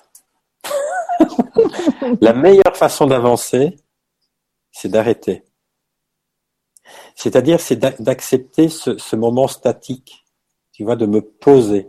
Dans la marche, quand on décompose la marche, il y a le moment où le pied est en appui sur le sol. Voilà. Et, il bouge pas. Il y, a, il y a une micro partie de seconde où il est en contact sur le sol. Et c'est de cette de ce, de ce moment de contact statique, c'est ce qui permet de faire le pas suivant. Tu vois? Donc, la première chose à faire pour avancer, parce que ça, c'est une question qui revient souvent dans la thérapie, dans l'accompagnement, les gens, ils veulent avancer. Là, je sens que je n'avance pas, et là, je veux avancer. Mm. Pour avancer, sois déjà là. Comment veux-tu aller dans, le, dans, dans, dans, la chaise à côté sans d'abord être dans la chaise où tu es? Donc, il y a d'abord à être là, et c'est ce qui va permettre d'avoir de l'appui pour faire le pas suivant. Donc, c'est d'accepter de se poser. C'est le double mouvement. Mm. Et ce double mouvement, il est dans tout, et il est, il est au départ de la respiration. Inspire, expire. Tu vois? Et je peux pas faire les deux en même temps. Est-ce que tu connais quelqu'un qui peut inspirer et expirer en même temps? C'est juste pas possible. Il y a un mm. moment pour inspirer, un moment pour expirer. Il y a un moment pour s'arrêter, un moment pour avancer. C'est d'être dans l'alternance, dans le rythme, dans les cycles. Tu vois? Et de se recaler sur les sur la respiration. La respiration, elle est d'une grande aide, tu vois? Quand, quand je quand je suis complètement perdu, je peux au moins revenir à respirer. C'est ça. Tu vois, il y a toujours me dire, je prends une inspiration et juste là, est-ce qu'il y a un problème? Souvent, la réponse c'est non. Quoi qu'il se passe autour, qui est difficile ou quoi, si je reviens là, juste là, est-ce qu'il y a un problème? Hmm. Non. Donc voilà, pour avancer, il y a, il y a à voir que souvent avancer, c'est une stratégie, c'est pas un besoin, on n'a pas besoin d'avancer. On a besoin de mouvement, on a besoin de voilà, on n'a pas besoin d'avancer, c'est une stratégie. Si j'avance, ça va nourrir quel besoin? Généralement, ça nourrit des besoins de sécurité. Ça me sécurise moi de sentir que j'avance. Ça. Tu vois? Hmm. Mais ça peut être aussi des besoins de sens. Ça peut être des besoins d'incarnation. Et j'ai à voir comment je peux nourrir mes besoins autrement. Qu'en avançant, quand je peux pas avancer. Parce que c'est pas toujours possible d'avancer. Parce que la vie, elle me demande de vivre ça, là. Ce que je suis en train de vivre là. Et moi, je dis, mais je voudrais avancer. Mais non, c'est là qu'elle est, qu'elle te dit que tu regardes. Oui, mais je vais avancer. Mm. Reste là. On disait, Christiane, mais est-ce que vous croyez que vous allez pouvoir échapper à la vie comme ça? Vous allez pouvoir prendre un chemin de travers Mais la vie, elle aura vite fait de vous ramener en deux gendarmes et à te dire, c'est là. C'est là, que c'est là que la vie te pose. Mm. Et ça, c'est fondateur de faire l'expérience de m'asseoir là où je suis et d'y être accueilli. Tu vois? C'est ce qui va tout permettre après de, de délier. C'est l'accueil. L'accueil, c'est la clé de la transformation. L'accueil, c'est la relation. C'est la clé. Rien n'existe sans la relation. Vraiment la relation, pas le lien, la relation. Ce qui nous relie à l'autre, l'interstice, l'entre, le truc qu'il y a là entre nous. La relation, c'est le support de la vie, parce que c'est là que c'est Yvan Hammer qui disait que la vie a besoin de la relation pour avoir conscience d'elle-même. Ah, sûr. La vie, elle existe. Mm. Et si elle n'est pas vécue, c'est comme si elle n'existait pas. Et elle a besoin de la vie pour être vécue. C'est ça. Tu vois magnifique. Bah, et merci beaucoup, hein, Vincent. C'était, un excellent moment. Il y a beaucoup de merci. Je vais te faire remonter tous les tous les messages avant pour que tu les puisses les lire. D'accord. Et puis et puis euh, et puis bah je vais te laisser la je vais te laisser euh, conclure euh, ce que tu voudras conclure.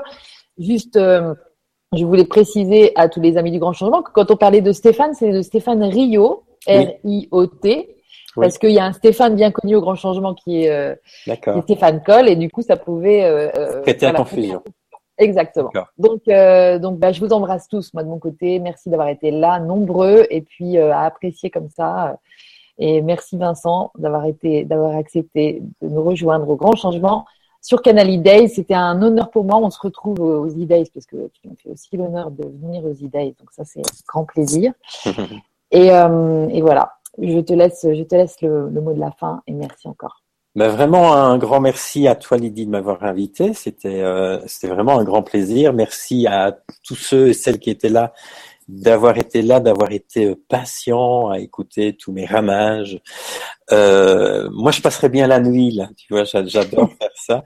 Et ce que j'adore surtout, c'est qu'on me pose des questions et que j'essaye d'y apporter des réponses. C'est ce que je préfère faire en fait. Et, euh, et c'est ce que je crois que je vais faire de plus en plus. Et j'ai juste, euh, pourtant on a pris du temps là, mais je, suis, je suis quand même dans la frustration.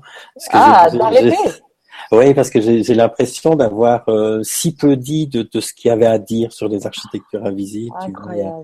Mais on, on, refera tellement à déployer. On en refera une si, si tu es OK. Et, euh, et si tu veux, oui, on peut en refaire et on peut en refaire sur des sur des portes d'entrée, tu vois, on peut en faire sur l'éducation, on peut en faire complètement des points plus, plus précis, tu vois, pour euh, avec grand plaisir en tout cas de partager, de de, de témoigner, c'est euh, voilà, pouvoir témoigner pour moi, c'est comme c'est comme aimer, c'est ma façon d'aimer, c'est de c'est de transmettre, euh, c'est de diffuser, c'est c'est que le, le le miel que je peux faire avec tout ce que j'ai butiné, ben il est fait pour être dégusté, il n'est pas fait pour rester dans mon armoire avec mon étiquette et ma propriété. Donc euh, c'est le plus grand plaisir que je puisse avoir, c'est de pouvoir euh, ben voilà, faire profiter euh, à d'autres euh, de mon chemin, de mon cheminement, de mes explorations, de mes incertitudes, euh, de mes lignes de faille, en fait d'essayer de partager simplement mon humanité. Et, voilà, je souhaite vraiment à chacun sur son chemin de d'être le plus proche de soi possible et, et de développer, c'est vraiment cette confiance à la vie, c'est si vous vous connectez au vivant, c'est pas possible que la vie vous abandonne. C'est pas possible. En tout cas, c'est pas comme ça que ça a été prévu. C'est qu'il y a un bug quelque part. Mais parfois, elle va vous challenger, et parfois elle vous va vous challenger jusqu'au bord du bord du gouffre, pour voir si vous lui faites confiance jusqu'au vide, quoi. Hmm. Voilà. Mais faisons-lui confiance et, et tout va bien se passer. Et de toute façon, le pire est derrière nous. Le pire, c'est d'être né. Génial. voilà. Bonne nuit à tous. À très bientôt, Lydie. À bientôt pour ceux qui viennent aux IDES. et c'est avec grand plaisir que je ferai cette table ronde avec Nathalie. Euh, parce que j'avais pas capté qu'on allait faire ça ensemble. Donc, euh, coucou à Nathalie. Ça va être une, une belle récréation. Nathalie Bastianelli. Voilà. Voilà. Voilà. Prenez bien soin de vous. Et n'oubliez pas de dire à ceux que vous aimez que vous les aimez. à bientôt. Merci Vincent.